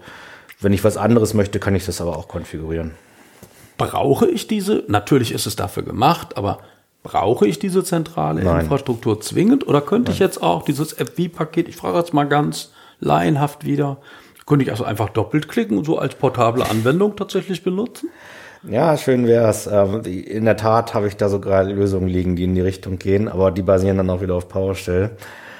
Äh, das nein, heißt, man muss, also es muss bauen. das bereitstellen in der Form, genau. Es gibt äh, zwei, zwei PowerShell-Befehle. Ich will jetzt vielleicht nicht so sehr in die Tiefe gehen, aber das eine ist AddApp wie Client Package, der dieses Paket dem System hinzufügt. Muss unter Systemrechten laufen oder unter administrativen Rechten. Der zweite Befehl ist äh, Publish App wie Client Package. Und dieser Befehl darf dann eben ein Paket, was einem System einmalig hinzugefügt wurde, auch veröffentlichen. Und das darf dann mit Benutzerrechten passieren. Ja, also diese beiden zentralen Befehle gibt es und ähm, jede Bereitstellung basiert genau auf diesen beiden Befehlen. Also äh, im FI-Paket liegt zum Beispiel auch immer ein MSI-Paket. Wenn ich da reinschaue, finde ich wiederum diese PowerShell-Befehle. Das heißt, ich kriege auch ein MSI-Paket, was ich sogar verteilen könnte, unter der Voraussetzung, dass der FI-Client aktiv ist, aber der führt nur diese beiden PowerShell-Befehle auf, aus. Irgendwie ähm, klingt das für mich durchaus bekannt, weil das erinnert mich irgendwie alles an so ein Application-Bundle. Da weiß ich jetzt natürlich nicht, ob du das wiederum kennst, also diese übliche äh, Verteilform, die du auf dem Mac hast, wo man auch, wenn man eine Anwendung zum Beispiel herunterlädt, dann sieht das aus wie eine Datei. Im Grunde genommen ist das ein Containerformat. Ne? Ja, genau. Und im, im, Wesentlichen kann man da auch reinklicken, wenn dann der Finder, der Explorer das unterstützt, sieht man dann auch den Inhalt, ähnlich wie bei einer ISO-Datei. Und man bekommt dann eben sehr schnell eine Idee, was steckt da eigentlich hinter, welche Teilkomponenten das sind das. Jetzt muss ich aber natürlich trotzdem noch mal ketzerisch nachfragen, weil die PowerShell ist ja jünger als diese Technologie. Was passiert denn da eigentlich? Also natürlich vereinfacht, aber was passiert denn eigentlich, ähm, wenn ich so ein Appli ich nenne das jetzt mal Application Bundle, wenn ich so ein AppV-Bundle ähm, starte, wird dann dieses Laufwerk, äh, dieses Bundle in irgendeiner Form ins System eingebunden und dann ruft ein Systemdienst die darin liegenden Exe-Dateien auf, arbeitet da im Hintergrund ein Dienst. Kannst du da noch so ein bisschen erklären, wie das mhm. genau funktioniert, so dass man eben nicht einfach so dieses dieses AppV-Paket äh, klicken kann. Das ist eben kein ausführbarer ja. Prozess. Also äh, ganz genau. Wobei ja, wie gesagt, Lösungen gibt es dafür auch, wenn man sowas möchte. Also das Entscheidende ist, es gibt einen, äh, einen Package Cache, der liegt unter C Program Data at V, da liegen die Dateien dann hinterher drin, beziehungsweise es liegen leere Hüllen dort. Also es wird über so eine Art Junction gearbeitet, der quasi direkt auf die ähm, Streaming-Quelle geht. Mhm. Ähm, das ist auch ganz interessant. Also in meinen Kursen, wenn wir FW-Kurse halten, dann zeige ich das immer. Da sieht man dann halt auch so ein riesiges Dateisystem mit 10.000 Dateien und dann zeigt er äh, Sites on Disk vielleicht 10 Megabyte und äh, die Größe aber des, des Umfangs liegt dann so bei 100 Megabyte. Also tatsächlich belegt werden dann vielleicht nur ganz, ganz wenige Dateien für irgendwelche Meta-Informationen, aber der Rest bleibt leer. Und gerade beim Terminal-Server kann ich auch sagen, ich möchte ein Streaming-Only fahren, was wiederum auch ganz, ganz viele tolle Möglichkeiten bietet wenn ich die entsprechende Infrastruktur im Backend habe. Auf dem Fat-Client will ich sowas nicht haben, aber auf dem Terminal-Server ist das wiederum ganz, ganz toll ähm, wo das dann auch nicht mehr wird. Ne? Also wenn jetzt der Client anfängt, die Daten ähm, auch wirklich auszuführen, dann fühlt sich da dieser Cache normalerweise auf dem, auf dem Fat-Client, das sind dann ähm, vielleicht von meinem 100 Megabyte sind es dann hinterher 20 und dann startet da schon die Anwendung und die Applikation läuft dann hinterher im Backend und ich muss nicht mehr übertragen. Für, für einen Laptop würde ich dann sagen, ne, lad das Ganze mal nach und nach im, im, im Backend, wenn du sie einmal benutzt hast, damit ich die hinterher auch offline nutzen kann, ist ja da auch ganz wichtig, das geht auch natürlich. Aber generell in so einem Unternehmensumfeld ne, habe ich dann halt diese, diesen, diesen Package Cache und ähm, auf diesen Package Cache wiederum verweist ein sogenannter Junction Point. Dieser Junction Point kann im All Users Profile liegen, also auch unter Program Data. Da gibt es ja auch ein Startmenü. Da wird dann dafür gesorgt, dass eben da diese Startmenü-Einträge erzeugt werden und die Startmenü-Einträge zeigen wiederum auf ein kleines Filesystem innerhalb des Profils und da wird wiederum auf, ähm, auf ähm, auf den Package Cache verwiesen. Also das ist im Grunde das, was ich brauche. Also ich habe erstmal Strukturen für die Applikationsausführung auf meinem Client. Dafür sorgt auch, also auf meinem Endgerät, dafür sorgt der AppV-Client. Und die eigentlichen Daten, darum wird sich dann erst gekümmert, wenn man anfängt, diese Anwendung zu starten. Ne? Also Technologie, technologisch basiert das Ganze auf einem sogenannten Filterdriver, kennst du bestimmt. Also wir haben äh, Technologien im System mittlerweile. Also eine einfache Version von so einem Filterdriver ist beispielsweise ein, Antivirus. Ein Antivirus scannt eine Datei, wenn ich auf die zugreife. Ich klicke die an, dann scannt er die, schaut nach, hm, ist da was Böses drin oder nicht und dann führt er die aus. Und was ganz ähnliches macht eben AppV. Also ich, klicke auf meine Exe-Datei, die Exe-Datei äh, greift auf, möchte auf Dateien im Dateisystem des Computers zugreifen und der Filterdriver sorgt dann eben dafür, dass es in diesen Package Cache hineingeht, in die virtuelle Registrierung hineingeht und die Sachen in Wirklichkeit da geändert werden und nicht im Dateisystem des PCs. Und wenn ich so eine Anwendung wieder runterschmeiße, dann verschwindet äh, der Eintrag oder der Ordner heute im Package Cache Und ähm, damit ist die Anwendung rückstandsfrei quasi aus dem System verschwunden. Oder weitestgehend, also es gibt natürlich immer noch Benutzerteile, die ich behalten möchte. Das heißt, äh, wenn ich so eine ähm, so, so meine Anwendung umkonfiguriere, das heißt, wenn ich, weiß ich nicht, den Hintergrund ändere, die Menüs ändere und so weiter, dann will ich nicht, dass das mit der Deinstallation der Anwendung verloren geht. Das bleibt natürlich im Benutzerprofil enthalten. Ja, das heißt, wenn die Anwendung in einer neuen Version kommt, dann darf der Benutzer die auch mit gleichen Einstellungen weiterverwenden. Ja. Ich muss noch, ich bin so ein bisschen gespalten, ob ich jetzt links oder rechts abbiege, weil ich möchte beides gleichzeitig. Ähm, ich versuche mal irgendwie den Spagat. Ich möchte einerseits noch mal ein kleines, noch mal ein kleines Stück zurück. Ähm, du hattest vorhin mal dieses Wort DLL-Hölle ange, angemahnt dieses alte Problem, dass diese Idee der Shared Libraries so lange total toll ist, wie man dann auch wirklich immer die gleiche Version benutzt seitens der Anwendung. Jetzt gab es ja zu dieser DLL-Hölle eine große Lösung, nämlich die Neuentwicklung des .NET Framework, damals Neuentwicklung. Ähm, wenn man jetzt diese Zeit nochmal wieder im, Schnell, im Schnellverlauf ähm, betrachtet, ist mit App wie, man merkte dann eine Begeisterung für dieses Produkt. Ähm, hat man das Problem dann jetzt wirklich gelöst oder hat man nur die Schmerzen gelindert? Oder andersrum gefragt, wir haben jetzt schon so lange eben ein .NET Framework, was ja auch mit diesem Anspruch mhm. angetreten mhm. ist, solche Probleme zu lösen. Bräuchte man denn heute eigentlich bei modernen Applikationen überhaupt sowas wie App wie? Oder ist das dann wirklich alles nur Altlastenverwaltung? Ähm, Ah, schwer zu sagen. Also letztendlich ist es natürlich auch oft Altlastenverwaltung, klar. Ich sagte vorhin schon, alte Dinge sterben nicht in der IT, das ist so. Ist auch vielleicht ein schlimmes Problem, das wird sich wahrscheinlich irgendwann mal ordentlich aufschaukeln. Aber ich habe eben auch so viele Vorteile dadurch. Also nur wieder um mal mein Spezialthema, der Terminal-Server. Ich habe vorhin, glaube ich, schon kurz angedeutet, wir haben einen Kunden gehabt, der hat zwei Tage gebraucht, um sein Master-Image zu installieren. Wenn da irgendwas nicht in Ordnung ist, muss das wieder anschmeißen. Der war da null flexibel an der Stelle. Und auf so einem Master-Image basieren heute riesige Deployments. Das heißt, ich habe ein Master-Image, das wird dann automatisch rausgeklont oder mit Provisioning-Services auf mehreren hundert Servern bereitgestellt. Und dann habe ich ein Problem, weil ich bin da null flexibel. Ich kann nicht auf 400 Servern im laufenden Betrieb eine Applikation ändern. Und diese Flexibilität kriege ich mit, äh, mit Microsoft App wie in jedem Fall in meine Umgebung rein oder vielleicht auch mit einem anderen Produkt. Aber generell ist es eben so, dass ähm, diese Art Produkte diese Flexibilität bieten, dass ich eben dynamisch sehr schnell reagieren kann. Und das Gleiche gilt eben auch ähm, halt äh, in Umfeldern wie zum Beispiel Universitäten, Schulen und so weiter, wo ich dann eben ähm, auf möglichst einfach, möglichst einfache Art und Weise mir auch meine Fat-Clients nicht versauen will, weil da eben sehr, sehr viele Leute drauf arbeiten. Also das sind nur einige, ähm, einige Arbeitsbereiche für so eine Software-Virtualisierung. Es gibt noch zig andere Beispiele, die man da sicherlich nennen könnte, die einem da auch das Leben erleichtern. Ja, wobei ich eben auch nicht äh, sagen würde, wenn ich jetzt heute eine Anwendung entwickle, dann würde ich die halt wie spezifisch entwickeln. Ich würde mir tatsächlich auch Gedanken machen, dass ich die eben auf den neuen, auf, neue Art und Weise verteile und, das Volk bringen würde. Aber die alten Sachen in meinem Unternehmen verschwinden nicht. Ne? Und ich habe Kunden, die nutzen noch Anwendungen wirklich von, von 93, 94, die laufen auch noch heute auf Terminal-Servern. Keiner weiß, was die tun.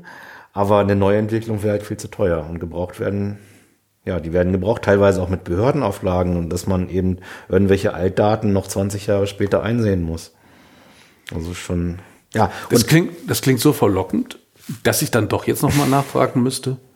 Aber dann gibt es doch bestimmt Hersteller, die solche Pakete auch mit dem Wissen, was sie ja haben, mit dem tiefen mhm. Wissen über ihre eigenen Applikationen direkt bereitstellen. Gibt es denn dann nicht sowas? Ich frage das mal ketzerisch, weil du weißt schon, worauf ich hinaus will. Ja. Gibt es dann, dann nicht sowas zum Beispiel beim Office-Paket?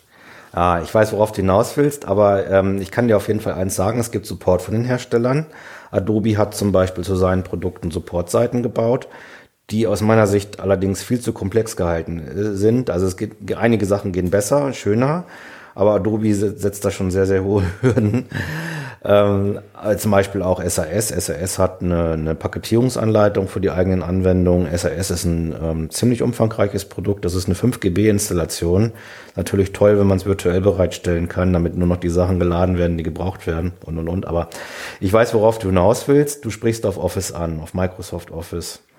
Und in der Tat, Office 365, als es denn damals verfügbar war, und seitdem es verfügbar ist, ist ein App-V-Deployment und keiner bekommt es mit, weil das Office 365 bringt nämlich von vornherein einen eigenen App-V-Client mit.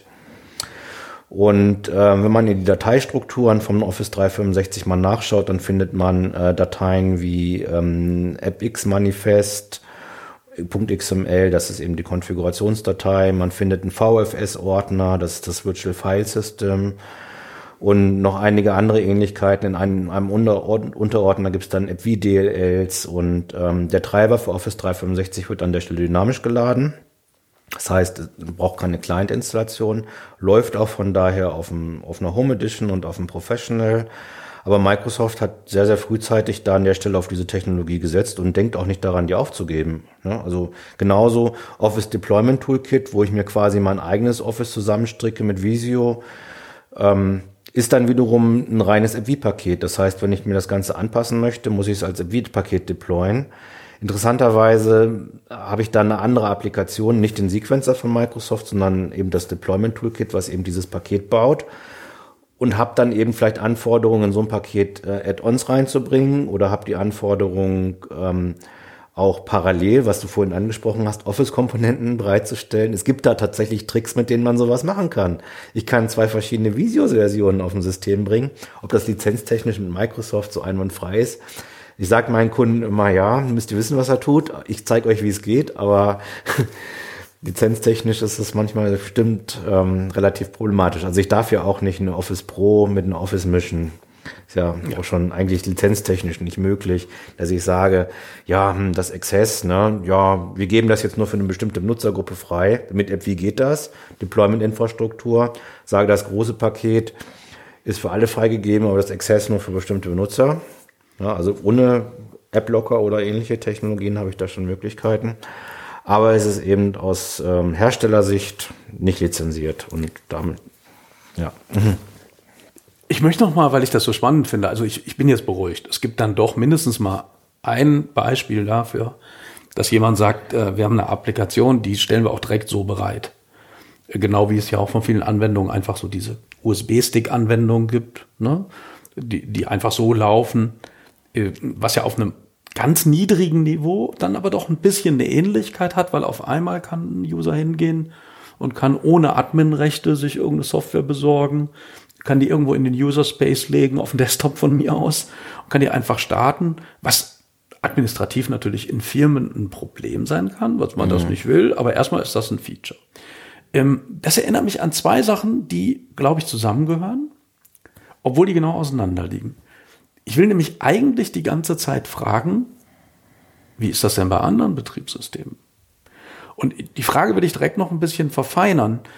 Ähm, du hast vorhin schon angedeutet, auf dem Mac ähm, ist es typischerweise so, dass es eigentlich den Begriff der Installation an vielen Stellen so gar nicht gibt, sondern man lädt was runter, die Applikation wird dann irgendwohin entpackt. Mhm. Aber dieses äh, Verankern im System, was ne, wir von Windows kennen, dass Einträge unter HK Local Machine gemacht werden, global, äh, das äh, Dateien in Systemverzeichnisse geschrieben werden. Das findet unter Mac verhältnismäßig minimiert statt. Ich sage nicht, dass das nicht gibt, eben, aber wer da häufiger mitarbeitet, weiß, das ist sehr, sehr viel userorientierter. Ähm, klassische Unix-Systeme sind ja heute, naja, ich will nicht sagen im Aussterben begriffen, es gibt sie natürlich noch, aber der, der signifikanteste Vertreter dieser Unix-Philosophie ist heute ganz klar Linux. Und Linux besticht natürlich durch den gegenteiligen Ansatz. Linux besticht dadurch, dass sie je nach Distribution sehr mächtige Paketmanager haben, die aber überhaupt nicht userzentriert sind, sondern die typischerweise systemzentriert mhm. sind. Also wo der Admin-User eben einmal hingeht und sagt, so, ich stelle jetzt hier mit apt-get install oder artverwandten eine Applikation bereit. So, jetzt versuche ich diesen ganz alten Bereich wie haben wir das denn früher gemacht? Wie machen das andere Applikationen, so mit der Zukunft zu verknüpfen? Im Kern steckt doch in dieser App-wie-Logik neben all den Problemen, die das löst, auch die User-Zentriertheit. Und das erinnert mich an so ganz moderne Entwicklungen wie den Windows Store. Ja. Wo man für viele Admins einen Albtraum sagt, also Admin-Installationen ähm, wie früher, ein Admin machen wir gar nicht mehr. Mhm. Der User klickt im Store zweimal lustig auf eine App und hat die. Ja. Wäre es jetzt nicht aus Sicht von Microsoft oder von aus einem jemand, der den Store pushen möchte, nicht total logisch zu sagen, wir nehmen AppV als Technologie oder etwas artverwandtes paketieren Applikationen so, sagen wir mal in iTunes, packen das in Store und die User können das lustig nutzen. Ähm, ich glaube, ich habe gehört, das gibt sogar. Ja. Du hörst an meinen Worten, ich mache ein bisschen Scherze. Ja. Äh, aber äh, diese Technologie, Stichwort ähm, Centennial Bridge, ja. hat ja noch ein ganz anderes Potenzial. Kannst du die beiden Sachen mal für uns zusammenbringen? Ja, also erstmal wäre ich damit ganz vorsichtig, was in App wie geht und nicht geht. Also ich kann natürlich auch diese ähm, Sicherheitslücken in Anführungsstrichen dicht machen. Ich denke mal nicht, dass der Benutzer von sich aus in der Lage ist, einen VShell-Befehl auszuführen. Also die meisten werden das nicht können. Und außerdem geht das ja dann auch nur für Anwendungen, die schon drauf sind. Und außerdem kann ich das sogar mit einer Gruppenrichtlinie ausschalten. Also in der Regel basieren ja diese Technologien da schon drauf aber ähm, der Service verhindert das auch sehr wohl. Also Klar. von daher man, rein wenn technisch muss ich das nicht vergleichen. Gar keine Frage, man kann natürlich die Maschinen dicht machen, aber sehen wir das mal als Feature. Wir haben genau, wir haben mit dem Windows Store eine neue Technologie bekommen. Das ist das ist äh, das ist die Modern App, das ist das AppX Paket und äh, dieses AppX Paket war zu dem Zeitpunkt, wo es rauskam, ja nur für ganz bestimmte Dinge geeignet. Also man musste eben genau auch dafür programmieren, musste auch genau dafür paketieren. Und im Store waren eben auch nur genau diese Anwendungen. Und Microsoft hatte irgendwann ja mal den Ansatz, dass ähm, alle Hersteller ihre Anwendung Store-tauglich machen, ihre Anwendung in Store reinbringen und auch nur noch über den Store verkauft wird. Und ähm, dann auch automatisch Benutzer, die eine Anwendung, eine bestimmte Anwendung besitzen, diese Anwendung noch wiederbekommen. Und diese Technologien, die dahinter stehen, sind wiederum ganz, ganz ähnlich. Das heißt, ich habe auch irgendwo einen Container, der äh, unter, äh, ich glaube, unter Program Data liegt der für diese AppX-Pakete. Und ich habe ähm, ein, ähnliches Verzeichnis, was dazu gehört, wiederum im Nutzerprofil, wo spezifische Einstellungen für diese Anwendung liegen.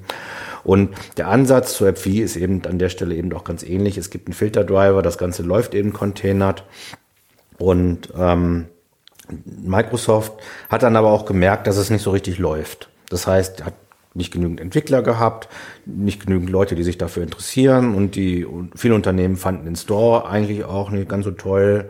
Und dann sind die im Laufe der Jahre auf die Idee gekommen, hm, es wäre vielleicht doch gar keine schlechte Idee, auch die Altanwendungen, die jetzt nicht im Store funktionieren, da irgendwie mit reinzubringen. Und im Zuge dessen haben die dieses äh, Projekt Centennial entwickelt, auf die Beine gestellt aus der sich dann hinterher die Desktop Bridge entwickelt hat. Und die Desktop Bridge ist zu dem Zeitpunkt ist ein Verfahren gewesen, was auch eine Vorher-Nachher-Aufzeichnung macht. Das heißt, ich habe eine Applikation, eine klassische Anwendung, die installiere ich und mache mit der, mit der Desktop Bridge eine Vorher-Nachher-Aufzeichnung und kriege dann hinterher ein Paket heraus, was dann hinterher ähm, auch wiederum, ähnlich wie bei AppWi, eine eigene äh, Re Registrierung beispielsweise mitbringt und ein virtuelles Dateisystem, was eben auch diese klassischen Anwendungen mit abdecken kann, mit, einer, mit einem fürchterlichen Kompatibilitätsproblem. Das heißt, ähm, ich habe da zwar eine Anwendung zu dem Zeitpunkt herausbekommen, aber in den seltensten Fällen hat die funktioniert.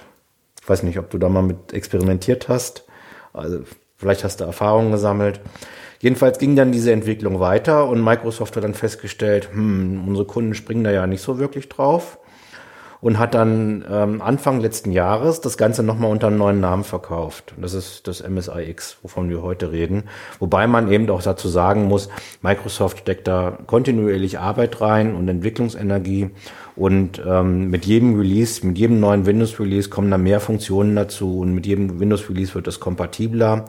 Aber es ist ähm, eine andere Art von Isolation. Das heißt, diese Anwendungen, die über MSIX kommen, sollten sie dann laufen, haben bestimmte Fähigkeiten nicht, die API-Pakete mitbringen. Also zum Beispiel habe ich keine COM-Virtualisierung, was ich für viele alte Anwendungen ja benötige. Ich kann da keine Dienste mit integrieren. Aber ähm, generell kann ich schon die eine oder andere Anwendung auf die Art und Weise bereitstellen. Aber es ist nichts anderes als AppX, nur, nur halt hat, hat einen neuen Namen.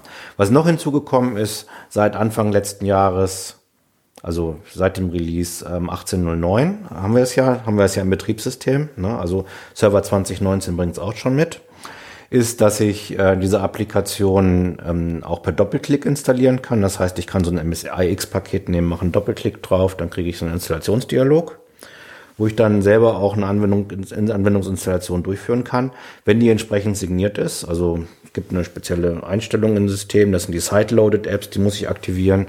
Ich muss ein gültiges Zertifikat auf meinem System haben. Das kann auch ein Self-Sign-Certificate sein. Und dann kann ich diese Applikation auch per Doppelklick installieren. Das darf nicht nur der Administrator, das darf noch der User selber. Also ich brauche an der Stelle schon keinen Store mehr. Ich habe es auch in SCCM integriert. Und äh, was ich bei diesen Anwendungen noch für einen Vorteil habe, ist ähm, diese ganzen Handy-Features, also Einschränkungen für die Kamera beispielsweise, Einschränkungen aufs Adressbuch. Einschränkungen, ähm, weiß ich nicht, was es da alles gibt. Ne? Diese Features kann ich diesem Paket auch mitgeben. Also die sind sehr, sehr ähnlich zu diesem Handy-Deployment, aber die decken nicht ansatzweise das Portfolio ab, was ein Unternehmen braucht. Also ich habe keinen Scripting-Support, ich habe bei, bei, bei wie die Möglichkeit, ich kann Verbindungsgruppen bauen, wo ich dann mehrere Anwendungen auch sozusagen so eine große virtuelle Blase packen kann. Ich habe ähm, keine Möglichkeit, ähm, jetzt habe ich einen Faden verloren. du findest du ja auch wieder. Kannst, hast vielleicht noch also eine gibt, Frage zu. Es gibt, ich versuche mich mal, das gibt mir natürlich jetzt Gelegenheit, das nochmal ganz ja. kurz zusammenzufassen, weil es ganz viel Information. Also, wenn wir die Zeit nochmal ablaufen lassen, dann haben wir äh, mit dem Store, Stichwort Windows 8, eine neue Form von Anwendung bekommen, AppX-Pakete, die immer darunter leiden, dass sie eigentlich keinen vernünftigen Namen haben. Denn FX-Pakete, das sagst du jetzt, aber dieser Begriff taucht ja praktisch nirgendwo auf, Nein. außer in den PowerShell-Befehlen. Und seinerzeit hat Microsoft halt eben, ich habe mal irgendwann dazu eine Folie gemacht, wo ich die ganzen Namen gesammelt habe. Die kann man jetzt natürlich bei einem Hörmedium nicht zeigen, aber die wäre spannend, vielleicht verlinke ich die mal. Ähm, die, die Begrifflichkeiten gingen über einen langen, langen Zeitraum äh, wild durcheinander. Mal sprachen sie von Store-Apps, von Modern-Apps, dann die User haben immer Teil-Apps gesagt. Dann gab es mal einen kurzen Moment der Zeit, da hießen die Dinger Windows-Apps. Dann musste man dem Kunden erklären, dass Notepad keine Windows-App ist. Hat natürlich hm. niemand verstanden. Äh, was immer geblieben ist, ist Teil-App. Und wenn man jetzt so ein bisschen in die, also Kachelanwendung auf Deutsch, und wenn man jetzt äh, eben in die Technik hineinguckt, entdeckt man auf einmal, das heißt App X und intern und App V, das klingt sehr ähnlich. Ja. Du sagst, das hat auch eine gewisse architektonische Ähnlichkeit, ja. aber das ist nicht dieselbe Technologie. Sie hat nur eine gewisse Gemeinsamkeit. Also da hat genau. man voneinander abgeschaut. Ja. Was fehlt bei AppX ist, da ist nicht dieser Snapshot-Mechanismus dahinter, den der Admin typischerweise durchführt, sondern die Pakete werden in der Form bereits vom Hersteller, von wem auch immer paketiert. Mhm. Aber das fertige Paket hat von der Architektur, wie schon gesagt, eine gewisse Ähnlichkeit. Dann stellt man fest, die Softwarehersteller springen aber auf dieses neue Format und den Store nicht an. Jetzt versucht man, noch so die goldene Brücke zu bauen. Ältere Anwendungen, ich habe vorhin gedacht, iTunes als Beispiel genannt, weil das eines der iTunes und ich glaube die Spotify-App, das waren dann so die beiden großen Beispiele, womit das äh, vorgestellt wurde wenn ich mich recht entsinne. Jetzt versucht man, ähm, alte Anwendungen in diesen Store zu bringen und baut mit dieser Desktop Bridge die goldene Brücke. Genau. Was dann im Kern sehr wohl App wie Technologie ist. Kann man das so sagen? Ähm, Oder auch ja, wieder nur so. Es ist eine neue so Entwicklung. Ja, es ist eine neue Entwicklung. Also wir haben ähnliche Elemente drinne, mhm. aber viele Sachen, die eben alleine schon von der Art der Architektur eben durch diese vielen Einschränkungen, die da drüber liegen, gar nicht möglich sind. Also neuer ja. Programmcode, nur auffallend viele Ähnlichkeiten. Ja. Und dann denkt man sich so, jetzt machen wir daraus MSIX. Und das Lustige ist, bei MSIX, da sind drei Buchstaben wohl bekannt. MSI. Genau, genau. Jetzt hat man natürlich Sehr sofort, geschickt. die Assoziation vom Store ja. ist weg. Genau. Und der Anwender in dem Fall der Admin, hat jetzt das Gefühl, okay, das ist das neue MSI, das verbesserte MSI. Ja. Und genau an der Stelle tust du dich jetzt schwer. Nein, eigentlich auch nicht. Also äh, aus meiner Sicht hat MSIX auch voll, eine vollständige Daseinsberechtigung. Und ich denke mal, an vielen Stellen, also es gibt ja auch jetzt das neue MSIX Packaging Tool, das ist jetzt im Store seit 1809 zu finden, kannst du direkt im Store suchen. Ganz ähnlich dem Sequencer, wo man dann auch eine Vor- und Nachher-Aufzeichnung macht. Ähm, aber wir sind eben ganz am Anfang da bei dieser Technologie. Ja, das ist eben das Problem. Also wir können viele ähm, ähm, Workscopes an der Stelle nicht wirklich abdecken damit. Einige schon. Vielleicht an einigen Stellen auch sehr, sehr sinnvoll, das damit abzudecken, eben weil ich ein höheres Stück, ähm, ein höheres Maß an Security dabei bekomme, weil ich vielleicht auch bestimmte Anwendungen jetzt vielleicht nicht in den Microsoft Store, aber in so einen Private Store bringen kann, wo meine Mitarbeiter sich vielleicht selber bedienen können weil ich damit bestimmte ähm, ähm, Themen äh, ganz gut erreichen kann und weil es eben auch nicht nur von einem Windows Enterprise abgedeckt wird, sondern zum Beispiel auch von einem Windows Pro. Ist ja auch ein wichtiger Punkt, ne, dass ich dann eben ein Paket habe, was ich auch mit meinem Windows Pro installieren kann. Also generell. Aber wir haben eben noch ein Kompatibilitätsproblem. Das heißt, wir sind heute da, ich würde mal so grob sagen, vielleicht 50 Prozent der Anwendungen laufen damit. Ne, also mit wenig Aufwand laufen 50 Prozent, mit ein bisschen Aufwand vielleicht 60, aber nicht mehr. Ähm, und da sind wir schon ganz weit ab von, äh, von AppV. Das heißt, AppV haben wir einen viel höheren Kompatibilitätsgrad. Dann haben wir mit AppV eben ganz viele Schnittstellen, die MSIX fehlen, die MSIX auch nie bekommen wird ähm, was ich vorhin schon gesagt habe. Ich kann mehrere Domänen damit bedienen. Ich habe ähm, die Möglichkeit, auf einfachste Art und Weise diese Sachen zu verteilen. Ich habe auch die Möglichkeit, diese Sachen sicher zu verteilen. Also MSIX wäre ja blöd, wenn mein Benutzer jetzt wirklich anfängt, sich selber die Sachen zu installieren, ohne dass ich da noch zumindest ein bisschen Kontrolle drüber behalte. Wenn ich, also ich weiß nicht, ich habe mir ähm, Pakete, sowohl AppX als auch MSIX über einen Fiddler aus dem Store gezogen von Microsoft und kann die per Doppelklick installieren. Also das geht. Ja, also rein sicherheitstechnisch wäre ich da, denke ich mal, schon sehr, sehr nachdenklich alleine aus dem Aspekt. Also die Frage ist natürlich, du ein Stück weit ist dieser Store verbrannt. Ja. Und das ist natürlich insofern extrem bedauerlich. Was ich jetzt sage, erfordert eigentlich eine völlig neue Sendung.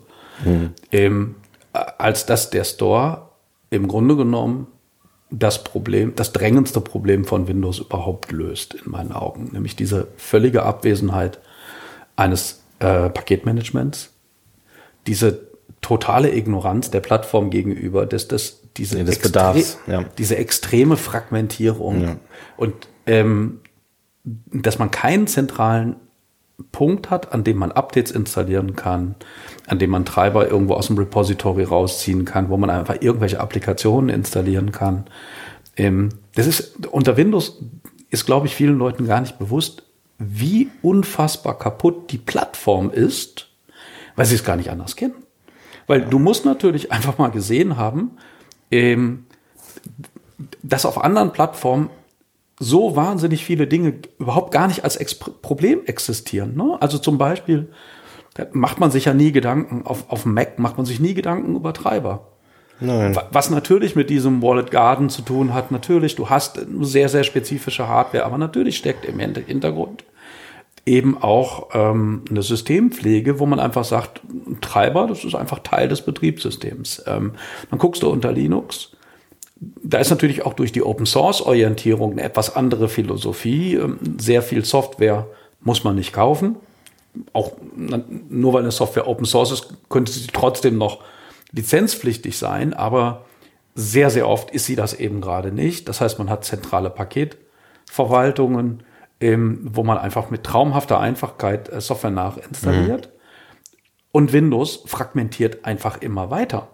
Eben weil ständig eine neue Sau durchs Dorf getrieben wird. Äh, ob es jetzt im Falle von ähm, der PowerShell die PowerShell Gallery ist äh, oder immer irgendwelche lustigen Verbesserungen im Update-Management, die dann im Endeffekt alles komplizierter machen.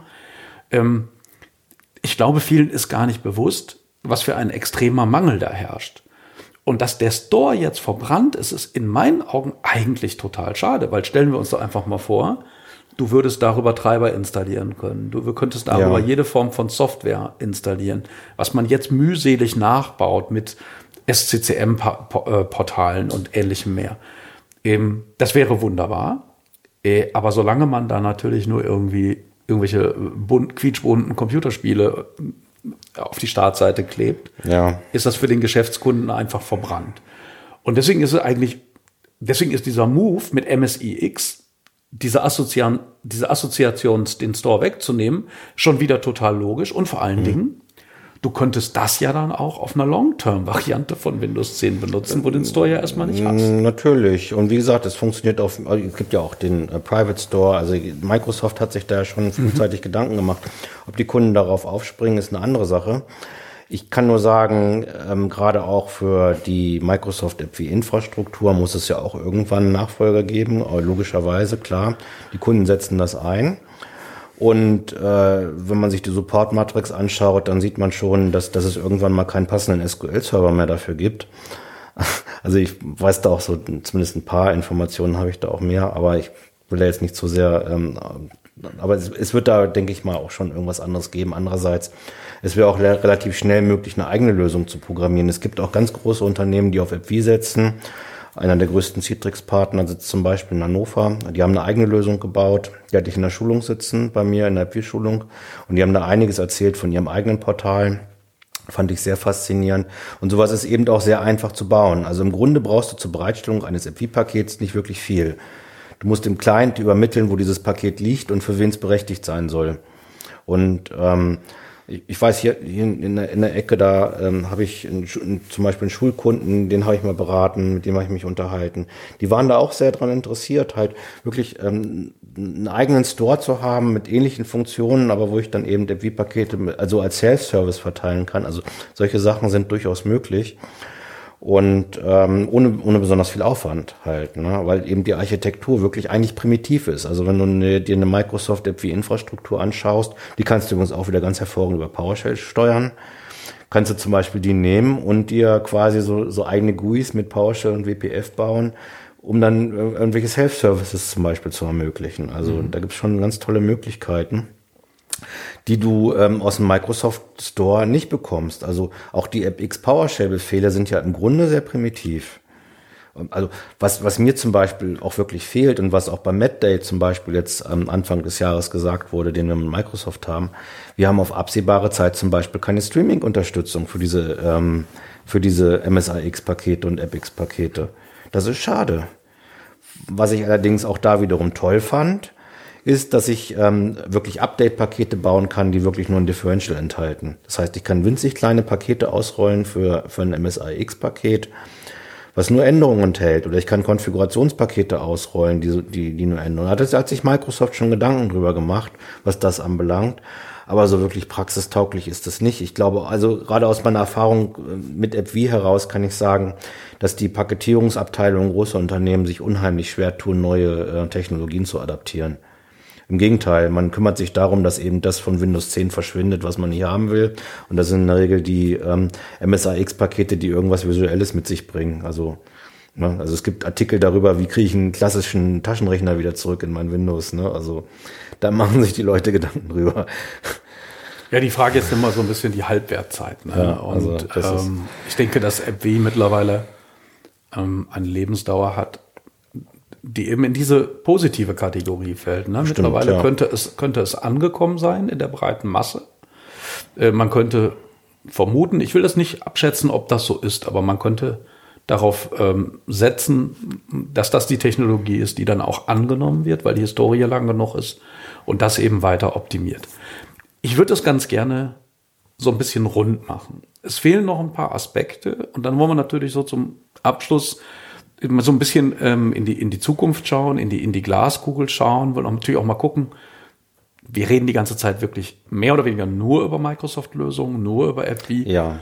Gibt es da eigentlich nicht noch was anderes? Kommen wir gleich zu. Ich Ja. würde ganz gerne dieses Thema AppV nochmal ähm, noch mal aufbauen und natürlich auf dieses Thema, dieses unschöne Thema Lizenzen zu sprechen kommen. Also ursprünglich eigenes Produkt, dann aufgekauft von Microsoft. Ähm, erste Version Microsoft typisch AppV 4, sagtest du, glaube ich. Das war schon die Version, die eben auch Softgrid hatte. Das heißt, die haben die Versionierung bis zu dem Zeitpunkt übernommen. Das ging bis 4.6 SP2, glaube ich. Genau, in der SP1. Microsoft-Welt war es dann also irgendwas mit, mit, ähm, mit 4. Dann sagtest du, ein großes Release, wo sich wirklich einiges verändert hat, Ja. war dann App wie 5. Das war Genau. der Zeitpunkt von. Ähm, das war Ende 2012 und man muss leider sagen, die Version wurde sehr, sehr beta auf den, auf den Markt geworfen. Viele Kunden haben es damals adaptiert, Microsoft ist damit rumgezogen, ähnlich wie heute mit MSAX, macht jetzt nichts anderes. Die Kunden, die damals damit angefangen haben, die haben es ziemlich schnell in die Ecke geschmissen, weil es eben noch wirklich sehr, sehr beta war. Das ist leider auch ein sehr, sehr trauriges Kapitel. Die meisten Probleme hatten wir 2016 weg. Das heißt, 2016 war das Produkt ausgereift. Ja. Also aus meiner Sicht. Und Ja. heute haben wir was? Und wie stabil ist das? Auch sehr stabil und auch eine einfach zu nutzende Lösung. Und man muss sich eben daran trauen. Das ist Welchen eine Version haben wir jetzt? Versionstand ähm, 5.2 kann man sagen. Eben immer noch die Version, 5 die oder 10, ne, eben die Version, die in Windows 10 integriert ist. Also vom eigentlichen Versionsstand her, die letzte installierbare Version war eine SP1 Hotfix 10. Das war für Windows äh, 7 und Server 2012 R2 beziehungsweise 2008 R2. Ähm, noch aus dem MDOP damals.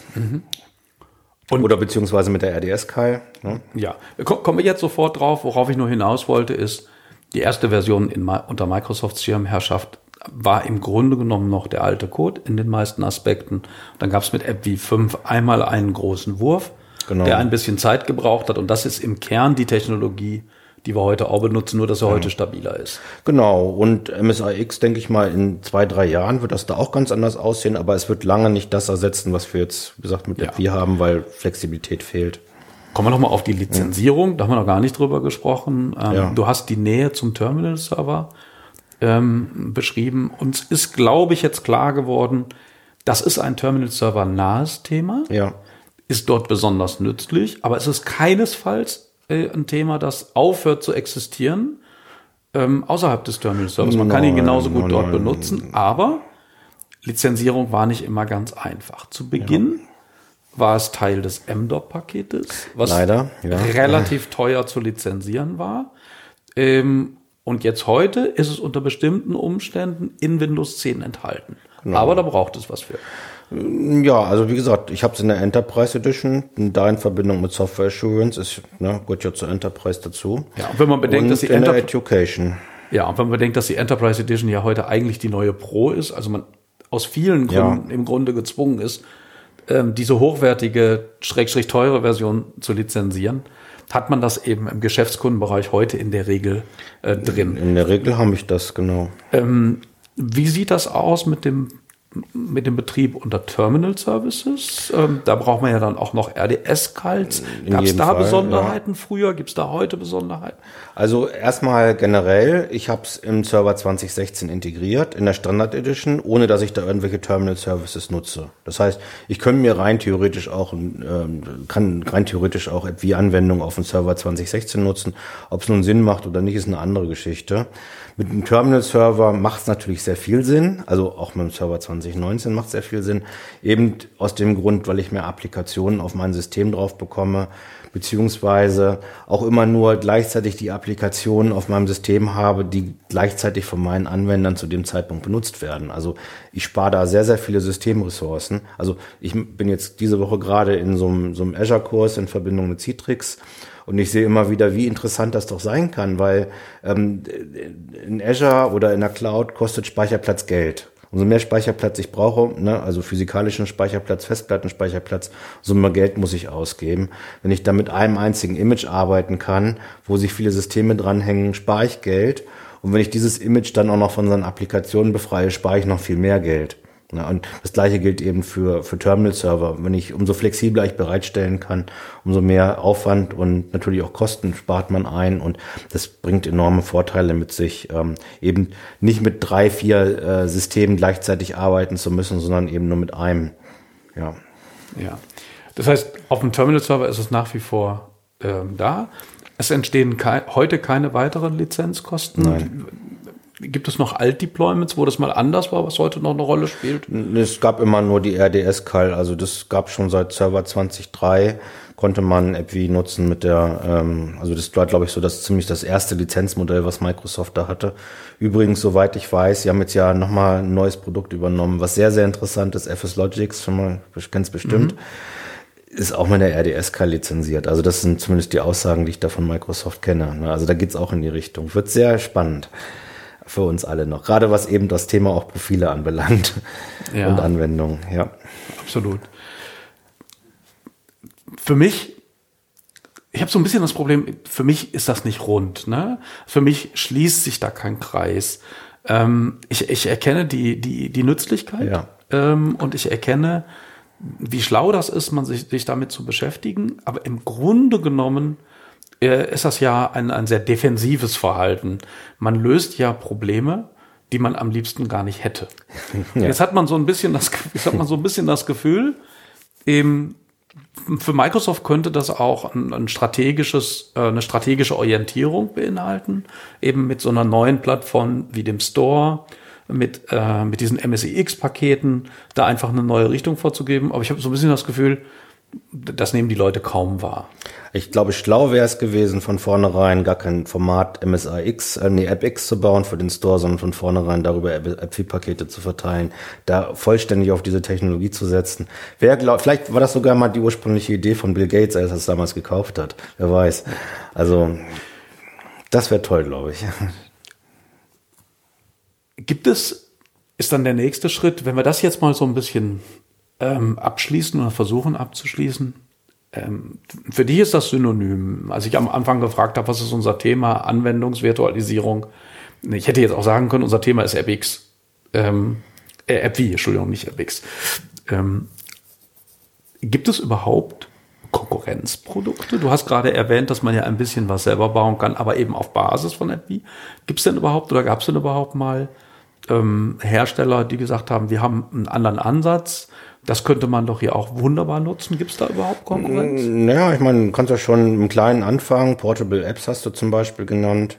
Es gibt äh, eine Technologie, die heißt, äh, die heißt Turbo, die arbeitet mit ähm, Festplatten-Images. Interessanterweise war mal, war mal eine Zeit lang, wurde die sehr propagiert, weil du eben darüber auch die Möglichkeit hast, zum Beispiel auf, auf ein, auf ein Mac Windows-Anwendung zu bringen weil eben mit einer Virtualisierungstechnologie halt im Backend gearbeitet wird. Fand ich ganz interessant und witzig.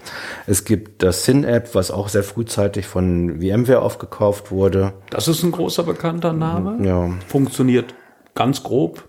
Technologisch ähnlich? Technologisch ähnlich. Was die Leute cool finden an dem Ansatz ist halt, dass eine Exe-Datei verteilt wird. Das heißt, ich kann jemandem eine Exe-Datei auf einen USB-Stick geben der macht einen Doppelklick und in der Regel wird die Anwendung funktionieren.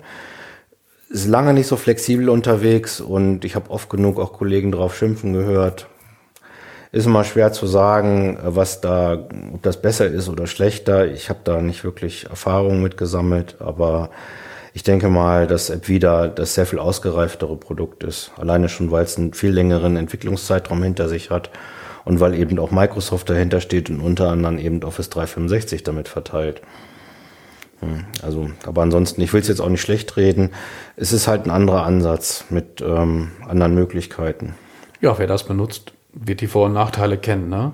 Aber immerhin, das ist, ähm, denke ich, auch so der größte Name, oder? Wenn man jetzt einen Vergleich sucht, das ist schon ein recht bekannter Name. Ich denke mal schon, ja. Also ich also letztendlich, wie gesagt, es kam ja dann noch diese App-Layering-Technologien auf, ist auch eine ganz andere alte Technik. Ähm, es gab ja mal das Altiris, was auch irgendwann von der Semantik aufgekauft wurde und Semantik hat daraus, ich weiß nicht mehr, wie das hieß, irgendwas mit Workspace auch. Mhm. Weiß ich auch nicht. Ich komme nicht drauf. Auf jeden Fall haben sie sterben lassen. Und die Entwickler von denen haben dann wohl das FS Logic entwickelt. Mhm. So schließt sich dann der Kreis.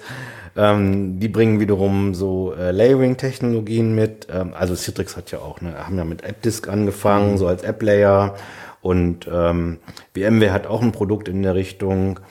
Die basieren darauf, dass halt mit Festplatten-Images, also dass halt, dass es halt Images gibt, wo dann diverse Applikationen mit ihren Daten drinnen liegen, auch mit einer Registrierungsdatei drinnen liegen, die aber ähm, sich anders ins Betriebssystem integrieren und auch keine Isolation machen.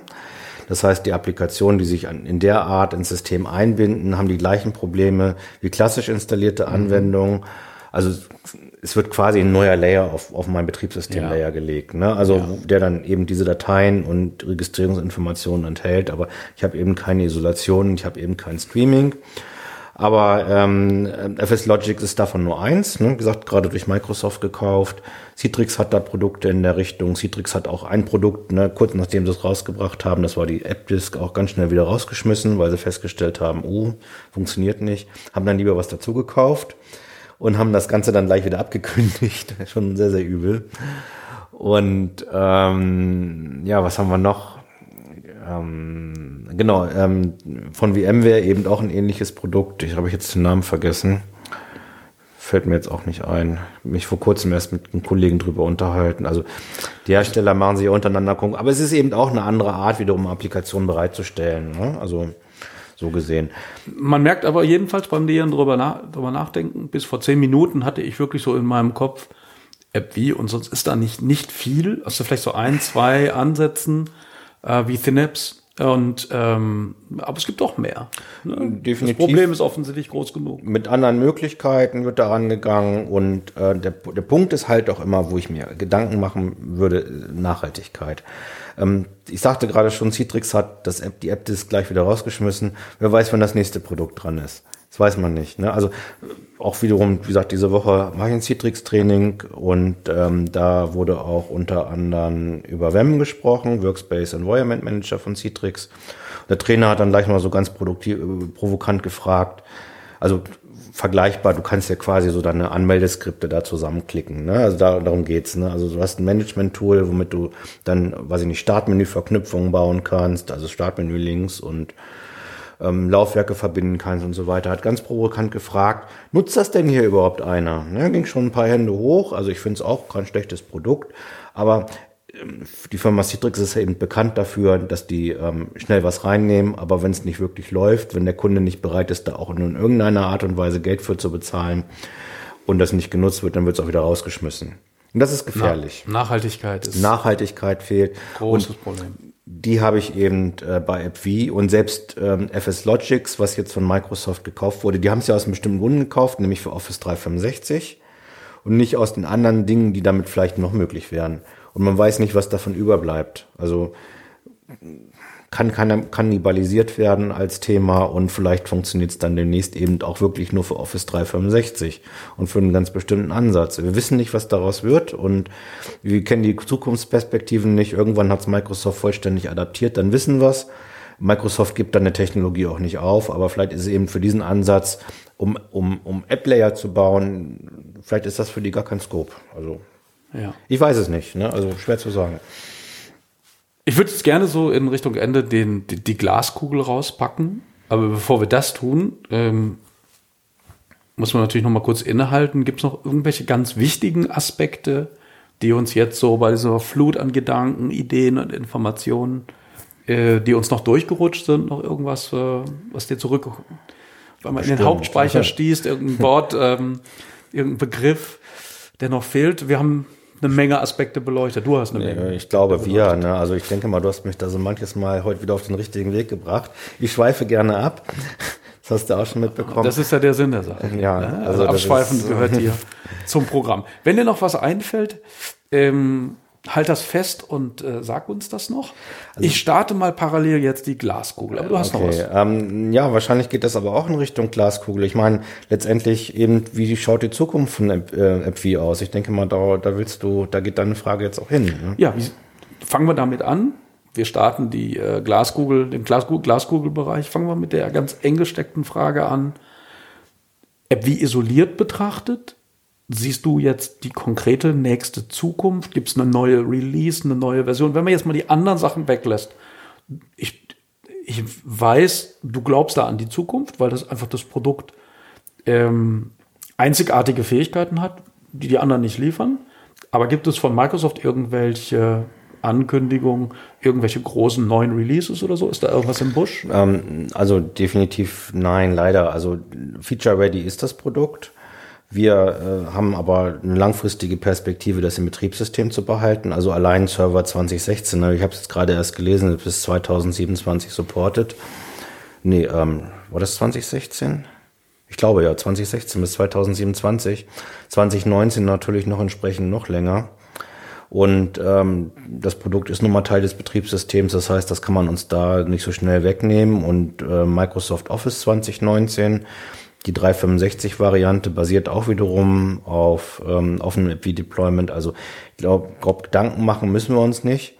Und selbst wenn jetzt gesagt wird, es ist Feature Ready, stimmt das auch nicht ganz, weil ähm, es vor kurzem auch schon wieder einen neuen Registrierungsschlüssel gegeben hat, mit dem man eine spezielle Sache wiederum da, also klar, solange es Microsoft selber einsetzt, haben natürlich auch immer Bedarf, da an der einen oder anderen Stelle mal an der Schraube zu drehen, wenn irgendwas nicht so funktioniert, wie man will. Und Feature Ready heißt ja nicht, dass wenn irgendwie ein Problem mit einer Anwendung auftritt, dass Microsoft nicht zusieht, dass dieses Problem gelöst wird. Ja klar, aber ja die Anforderungen. Fehlerkorrektur. Ne? Also im Grunde, was ist das für ein Produkt? Es ist ein Produkt, um Anwendungen zu verteilen. Was brauche ich da für neue Features? Ne? Also mal so ganz grob gesagt. Ja, ich wollte gerade sagen, ähm, die, diese Integration ins Betriebssystem kann aber natürlich auch ein ganz, an, ein ganz langatmiges Altenteil sein. Ne? Ja. Wir werden das jetzt auch mit der Windows PowerShell mit Betonung auf Windows PowerShell erleben, die ja im Betriebssystem integriert ist und das ja. äh, natürlich bleiben wird für den supporteten Zeitpunkt. Da wird aber nichts mehr passieren. Ja. Ähm, bei der, wohlgemerkt, bei der Windows PowerShell, außer Bugfixes. Und dann ist natürlich die Frage, in fünf, in sechs Jahren sind die Produkte dann in dem Fall App wie noch zeitgemäß für die Applikationen, die man dann hat. Ne? Aber das Produkt an sich, die Technologie ist es ja eigentlich eher, ähm, als integrierter Bestandteil von Windows wird natürlich bleiben. Ich hole mal die Graskugel, ich weite die mal so ein bisschen aus. Ähm, ich sehe so zwei, wenn wir, das, wenn wir Windows verlassen, sehe ich zwei Strömungen, die du auch beide benannt hast die aber auf den ersten Blick ganz, ganz weit weg sind von, von diesem engeren Thema AppV. Das eine Thema ist der Store, das andere Thema sind Container. Wenn ich das jetzt mal ausweite außerhalb von Microsoft, wir haben jetzt bei Apple gerade als große Neuerung eine Technologie, mit der sie versuchen, die Lücke zwischen iOS und macOS zu äh, überbrücken so dass es für Anwendungsentwicklungen möglich wird, sehr viel einfacher Applikationen zu schreiben, die sowohl auf dem iPad, auf dem, auf dem iPhone als auch auf dem macOS laufen. Und auch da sind die Bemühungen und die Technologien da. Jetzt ganz frisch 2019, wo wir das aufzeichnen, ist das rausgekommen hier bei der letzten WWDC. Auch da sind die Bemühungen da. Ähm, mit Hilfe von solchen Transition-Technologien den Anwendern ein Werkzeug in die Hand zu geben, zu sagen, hier, ihr habt eine alte Anwendung, die läuft unter macOS oder die läuft unter iOS mhm. und jetzt schaut doch mal, ihr könnt mit ganz wenig Aufwand die ähm, interoperabel machen. Das heißt, Apple setzt ganz eindeutig auf diesen userzentrierten Ansatz mhm. und sucht ihr Heil in dem, was wir gerade gehört haben, was so ein bisschen MSIX ähnlich ist, äh, sucht sein Heil halt da drin, äh, die macOS-Plattform wieder aufzuwerten die ja stark verloren hat im Vergleich zur Popularität der ähm, Tablets und Phones. Man kann, wenn man viel Fantasie hat, da eine gewisse Parallelität sehen, denn auch der Store auf macOS äh, ist ungefähr so beliebt wie der Store unter Windows. Das Einzige, was halt sehr, sehr erfolgreich ist im, in der Akzeptanz der Benutzer, sind halt die ähm, Marketplaces und Stores auf den Telefonen und Tablets, sprich ja. Google und äh, auch da wieder Apple. Und das ist aber eben sehr userzentriert. Das ist die eine Seite. Wenn man jetzt das andere große Betriebssystemlager sieht, Linux, auch da haben wir natürlich, wenn man jetzt Android betrachtet, einen Store. Den lasse ich jetzt aber mal weg, weil Android ist für mich nicht wirklich Linux. Das ist eine andere Welt, auch wenn dann Linux drunter liegt. Aber auf der Linux-Seite im engeren Sinne, da haben wir halt die Containertechnik, die in groß äh, in aller Munde ist. Ähm, viele verbinden das mit der Firma Docker. Und wir haben, wenn man darüber nachdenkt, wie das funktioniert, was du gerade auch erzählt hast von ähm, diesen neueren Entwicklungen, da haben wir doch viel Ähnlichkeit. Also diese Idee, Layer von Volumes aufeinander zu packen, wo man Dateien hineingibt mit, mit schreibgeschützten Layern, das Ganze auf eine sehr einfache Art zu distribuieren. Man könnte doch fast eine, eine Ähnlichkeit entdecken zu AppV, nur mit dem Unterschied, dass diese Docker-Technologie, Windows Server Container, mhm dann doch sehr serverzentriert sind. Ist ja. das eine, eine Blickrichtung, wo man noch ein bisschen mehr hingucken muss, wo man vielleicht sagen kann, ich kann mir in zwei, drei Jahren eine Containertechnik zum Beispiel auch bei Microsoft vorstellen, die viel stärker anwendungsorientiert ist? Ja, also ähm, das FX-Format und äh, ähm, MSIX-Format wird hier als Containertechnologie für Anwendungen verkauft. Ne? Also das sind Anwendungscontainer, zumindest in der Begrifflichkeit der Microsoft Consultants. Das heißt, man könnte da so eine gewisse Ähnlichkeit sehen, weil heute in der Praxis sehe ich das nicht. Ne? Also Windows Server Container, Docker, das sind reine Backend-Lösungen nach meiner ja. Wahrnehmung. Also wenn man sich überlegt, was ist ein klassisches Beispiel für Docker-Container, sagt man WordPress, ja, das ist eine Serverinstallation. Man könnte auch einen Docker-Container benutzen, um sich lokalen Open Office bereitzustellen. Aber das ist jetzt nicht der Anwendungsfall. Nein. Und äh, wie gesagt, also letztendlich, unsere virtuellen Anwendungen gehen ja in eine ganz ähnliche Richtung. Also ich würde gar nicht sagen, dass der Unterschied allzu groß ist. Klar, so ein Docker-Container bringt ein Betriebssystem mit, den ich in meiner Anwendung nicht brauche. Aber ich habe da ja auch quasi so eine Differenz. Ne? Ja, also absolut. klar. Also ja, so anders ist das. Also letztendlich, es wird vielleicht nochmal neue Ansätze geben. Andererseits merkt man ja auch, dass die Hersteller da in, in vielen Richtungen sich gar nicht mehr. Also ich habe gerade erst vor kurzem gelesen, eine so, so, eine Aussage irgendwie auch wieder von der letzten Bild, ich weiß nicht ganz genau.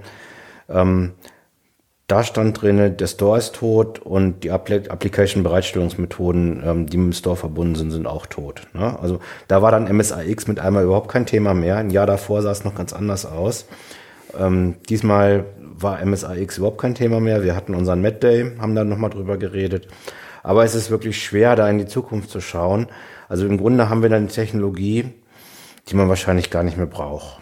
Ne? Also Vielleicht. Ich, ich weiß es nicht. Also wir haben das App wie, mit dem wir unsere Probleme lösen können. Wir wollen eh keine Modern Apps verteilen. Wir brauchen keinen Store im Unternehmen. Wir wollen auch keine blöden Startmenü-Einträge haben für Kacheln im Unternehmensumfeld. Ähm, Im Gegenteil, oft wird das Ganze ja deinstalliert. Es ist schwer zu sagen, wie sich das, wie sich das Ganze entwickelt. Andererseits Microsoft setzt ja so sehr auf diese Technologie, wenn du dir heute mal die Anwendung anschaust, GetAppX Package, dann kannst du ja aufrufen, was da alles ausgespuckt wird, wie viele .NET-Komponenten da mhm. mittlerweile rüberkommen, dass mittlerweile das deutsche Sprachpaket eine Store-App ist. Ne, dann werden wir wahrscheinlich das Zeug nie wieder los. Ja, das heißt, das ich, ich, man, merkt, man merkt, das sind die beiden zentralen Komponenten. Ja, ja. Ähm, das, das gilt ja auch für den Store. Ich meine, die, die beiden Themen haben auf den ersten Blick gar nichts miteinander zu tun, aber auf einmal entdeckt man parallele, parallele Welten. Äh, es gibt auch sehr viel mehr Store-Anwendungen, als man so im ersten Moment glaubt. Ne? Man ja. einfach mal die ganzen AppX-Packages sich anguckt und dann auf einmal eben feststellt, oh, Startmenü zum Beispiel oder sowas, ne? Ja. File Explorer. Ähm, und das gleiche mit, äh, mit App wie. Auf einmal entdeckt man die Technologie an ganz unterschiedlichen Ecken schon im Einsatz. Ähm, ich habe noch zwei kleine Punkte. Zum einen, das hat ja alles mal gestartet ähm, mit der Frage, wie kann man eine Alternative zum Beispiel zur Registry bieten, dass man eben sowas virtualisiert. Mhm. Ähm, jetzt hat man heute so eine Tendenz, die, die ich ja schon ein bisschen schaurig schön finde. Vieles geht weg zum Beispiel von der Registry. Man guckt sich Applikationen an, die gerade ganz in aller, in aller Munde sind und die haben dann auf einmal JSON-Dateien, wo früher Registry Keys wären. Also ein ganz gutes Beispiel, ganz offenkundiges Beispiel ist VS Code, Visual Studio Code. Ja. Da kann man das noch gut nachvollziehen, weil das eine Applikation ist, die plattformübergreifend konzipiert und entwickelt mhm. wird. Es gibt sie für Linux, ja. für macOS, für Windows. Bei den anderen Plattformen gibt es keine Registry, also sagt man sich, bauen wir eine Textdatei, das gibt es überall.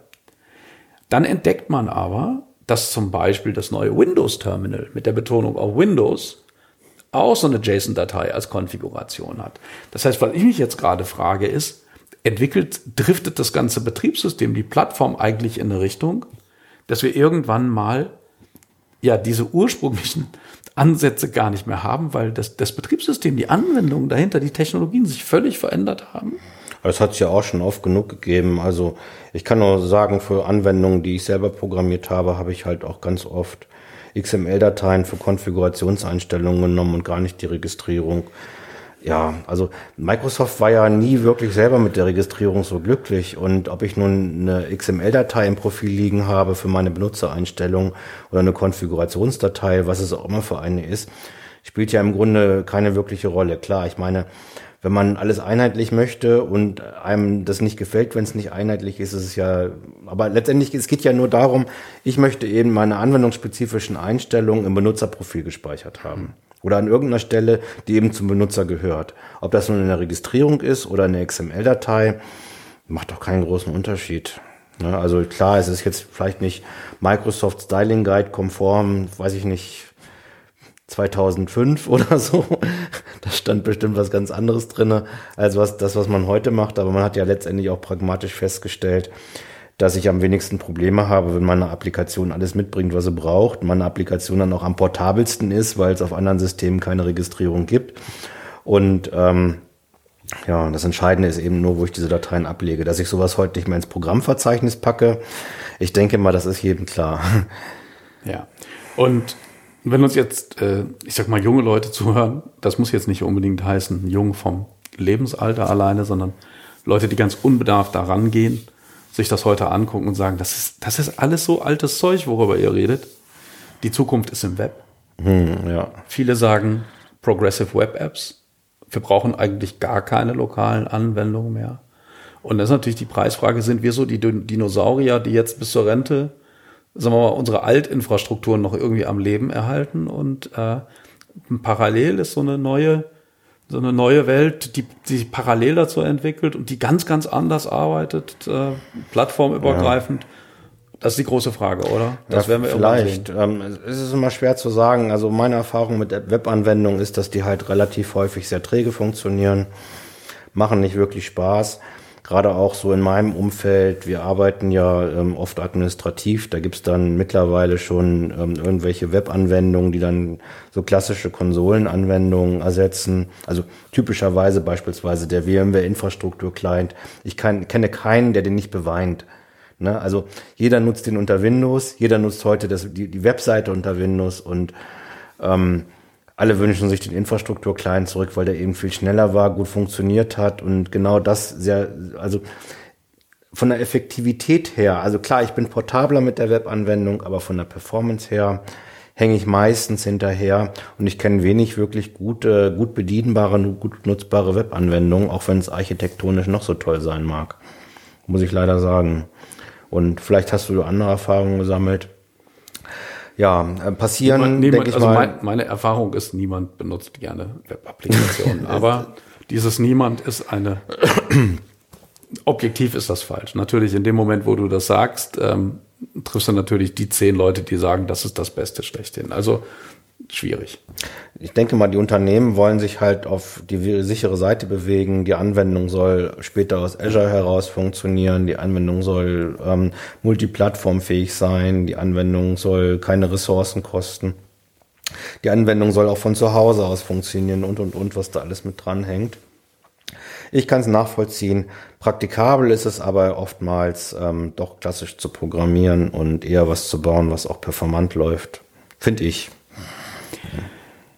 Es ich mir vorstellen, der ein oder andere hat, die hat zugehört, viele Stichworte aufge, aufgegriffen und wahrscheinlich gesagt, was ich auch ganz oft denke, das muss ich jetzt endlich mal machen. Ich habe das mir schon so oft angeguckt. Ähm, ich muss da jetzt mal loslegen. Ähm, scheint ja nicht so kompliziert zu sein. Meine abschließende Frage an dich ist, ähm, du bist ja sehr umtriebig in dem Bereich. Ähm, ich weiß, du hast ein Buch geschrieben zu dem Thema. Du hast gerade den Mad Day ähm, erwähnt. Erzähl doch zum Abschluss ein bisschen, wo man dich findet, wo man Informationen kriegt. Ich weiß zum Beispiel auch, ihr habt euch die Mühe gemacht, bei diesem Anwendungsvirtualisierungstag ähm, eine Aufzeichnung zu machen, ja. die man sich zum Beispiel angucken kann auf dem großen Videoportal, ähm, was alle kennen. Erzähl doch mal ein bisschen Mad Day. Macht ihr das nochmal? Also Was war ich das? hoffe. Also letztendlich, äh, klassisch gab es ja den AppV-Tag. Ich habe vorhin, glaube ich, auch schon kurz das mal erwähnt. Also eine Community-Veranstaltung von der Microsoft, die die Microsoft immer mit irgendwelchen Partnern zusammen gemacht hat. Und äh, im Zuge dessen, dass ich dieses Buch geschrieben habe, habe ich den Sebastian Ende 2015 genötigt, sowas mal wieder auf die Beine zu stellen. Es gab es bis dahin zwei Jahre nicht mehr. Und die Veranstaltung, die wir dann 2016 hatten, war ein voller Erfolg. Wir hatten da auch an die 80 Teilnehmer. in München. Das war bei Microsoft äh, ähm, in, ähm, in der, der Microsoft-Niederlassung in München. War eine ganz tolle Veranstaltung. Wir haben tolle Sessions gehabt. Und das haben wir jetzt dieses Jahr wiederholt. 2018 war nix. Na, nee, Entschuldigung. 2017 war die Veranstaltung, letztes Jahr 2018 war nix. 2019 haben wir es wiederholt mit dem Mad Day. Und der, der Mad Day in Hamburg. Äh, genau, und der Mad Day hatte dann die Intention, dann das Ganze schon sehr MSIX-lastig zu machen. Und dann haben wir uns entschieden, da zwei Tracks zu veranstalten. Der war in Hamburg, genau. Also klassisch war der FI-Tag halt auch immer bei, bei, auf verschiedenen Lokationen. Und grob angedacht ist auf jeden Fall, den auch wieder zu, zu wiederholen. Und wir haben dann halt zwei Tracks gemacht, um die FI-Themen auch nicht zu kurz kommen zu lassen. Und da waren auch ganz, ganz viele Kunden von uns dabei und andere Kunden, die sich dann halt nochmal dafür interessiert haben, wie wieder zu machen. Und ähm, ganz viele waren dabei, die sich eben für das neue Thema MSIX interessiert haben. Und fairerweise muss ich auch sagen, es gibt auch äh, Kunden, die sich nach wie vor ernsthaft damit interessi äh, dafür interessieren und das machen in der Richtung. Ich selber gebe in dem Bereich halt auch Workshops. Ist auch von daher, wenn man sich das mal anschauen möchte und sich dafür interessiert, sollte, sollte man sich vielleicht einfach mal das Packaging-Tool runterladen. Das geht auch alles nicht so wirklich schwer. Wo bekommt man das her? Wo findet man dich im Web? Wo findet genau. man die Schulung gegebenenfalls? Wollte ich gerade drauf kommen. Ich habe selber einen Blog, der heißt software-virtualisierung.de. Ähm, warum ich da damals einen Bindestrich reingenommen habe, weiß ich bis heute nicht. Ich glaube, die Domäne war nicht mehr frei. Also Aber, Vorsicht, dass ihr bei Andreas landet. Aber ich denke mal, gerade wenn man nach App wie sucht, die, ich brauche heute nur das Schlüsselwort einzugeben. Wir stehen, glaube ich, an zweiter oder dritter Stelle im deutschsprachigen Raum. Also wir sind da ziemlich hoch gelistet mit softwarevirtualisierung.de. Und ähm, ja, Kurse, wir wollten mal wieder Termine einstellen. Das ist immer so, ich mache ja nicht viel. Das sind so drei, vier im Jahr und die kommen meistens immer so auf Anfrage zustande. Wenn sich ein Kunde dafür interessiert, dann machen wir einen offiziellen Termin. Dann kommen dann meistens noch so zwei, drei andere Interessierte dazu. Das heißt, einfach mal anfragen. Ich denke, oder ein, oder, ein ja. oder andere soziale Medium kann man auch ein bisschen in, genau. in Kontakt bleiben. Du bist, glaube ich, auch auf Twitter. Ich bin genau Nick Information. Nick Information ist mein Twitter-Account. Ich hab, bin auch auf Xing vertreten. Andreas Nick, muss man letztendlich nur suchen. Gibt's noch einen, gibt's noch einen CDU-Politiker, mit dem habe ich nichts zu tun.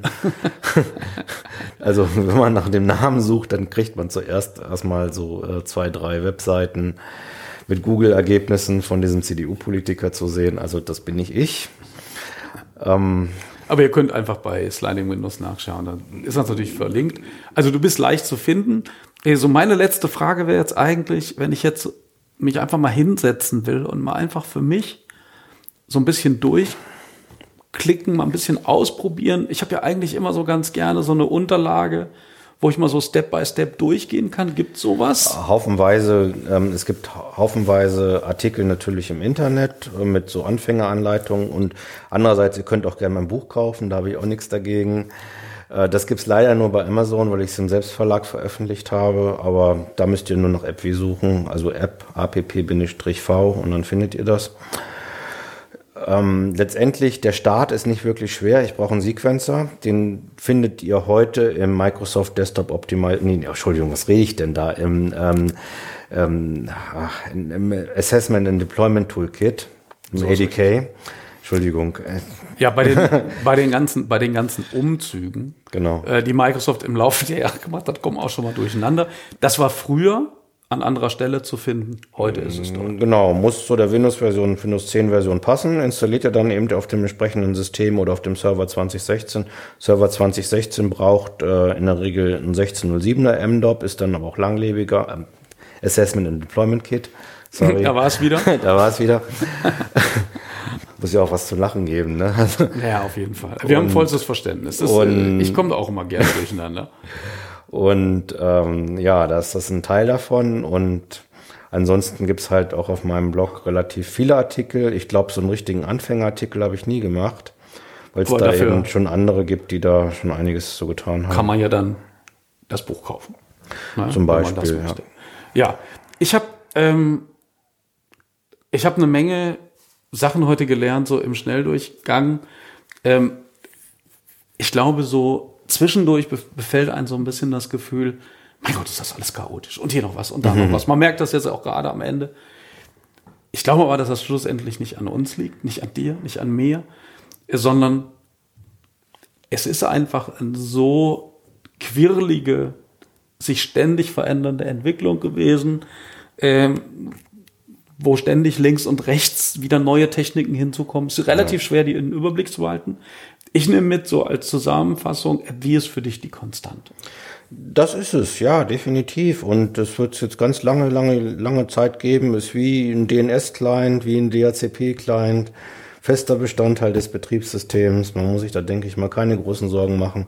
Man soll sich nichts einreden lassen zum Thema MSIX heute von den Microsoft Consultants, die vielleicht teilweise keine Ahnung haben und anders geimpft wurden. Und ähm, wie gesagt, es ist leicht zu lernen, schwer zu meistern, aber wenn ich mich da einen Tag hinsetze, kriege ich schon die ersten Ergebnisse. Und ähm, ohne dass ich viel Aufwand treffen muss und ähm, kann dann auch schon vielleicht so die ein oder andere Java-Anwendung bequem im Hintergrund im Backend verteilen, ohne dass ich mir Sorgen machen muss.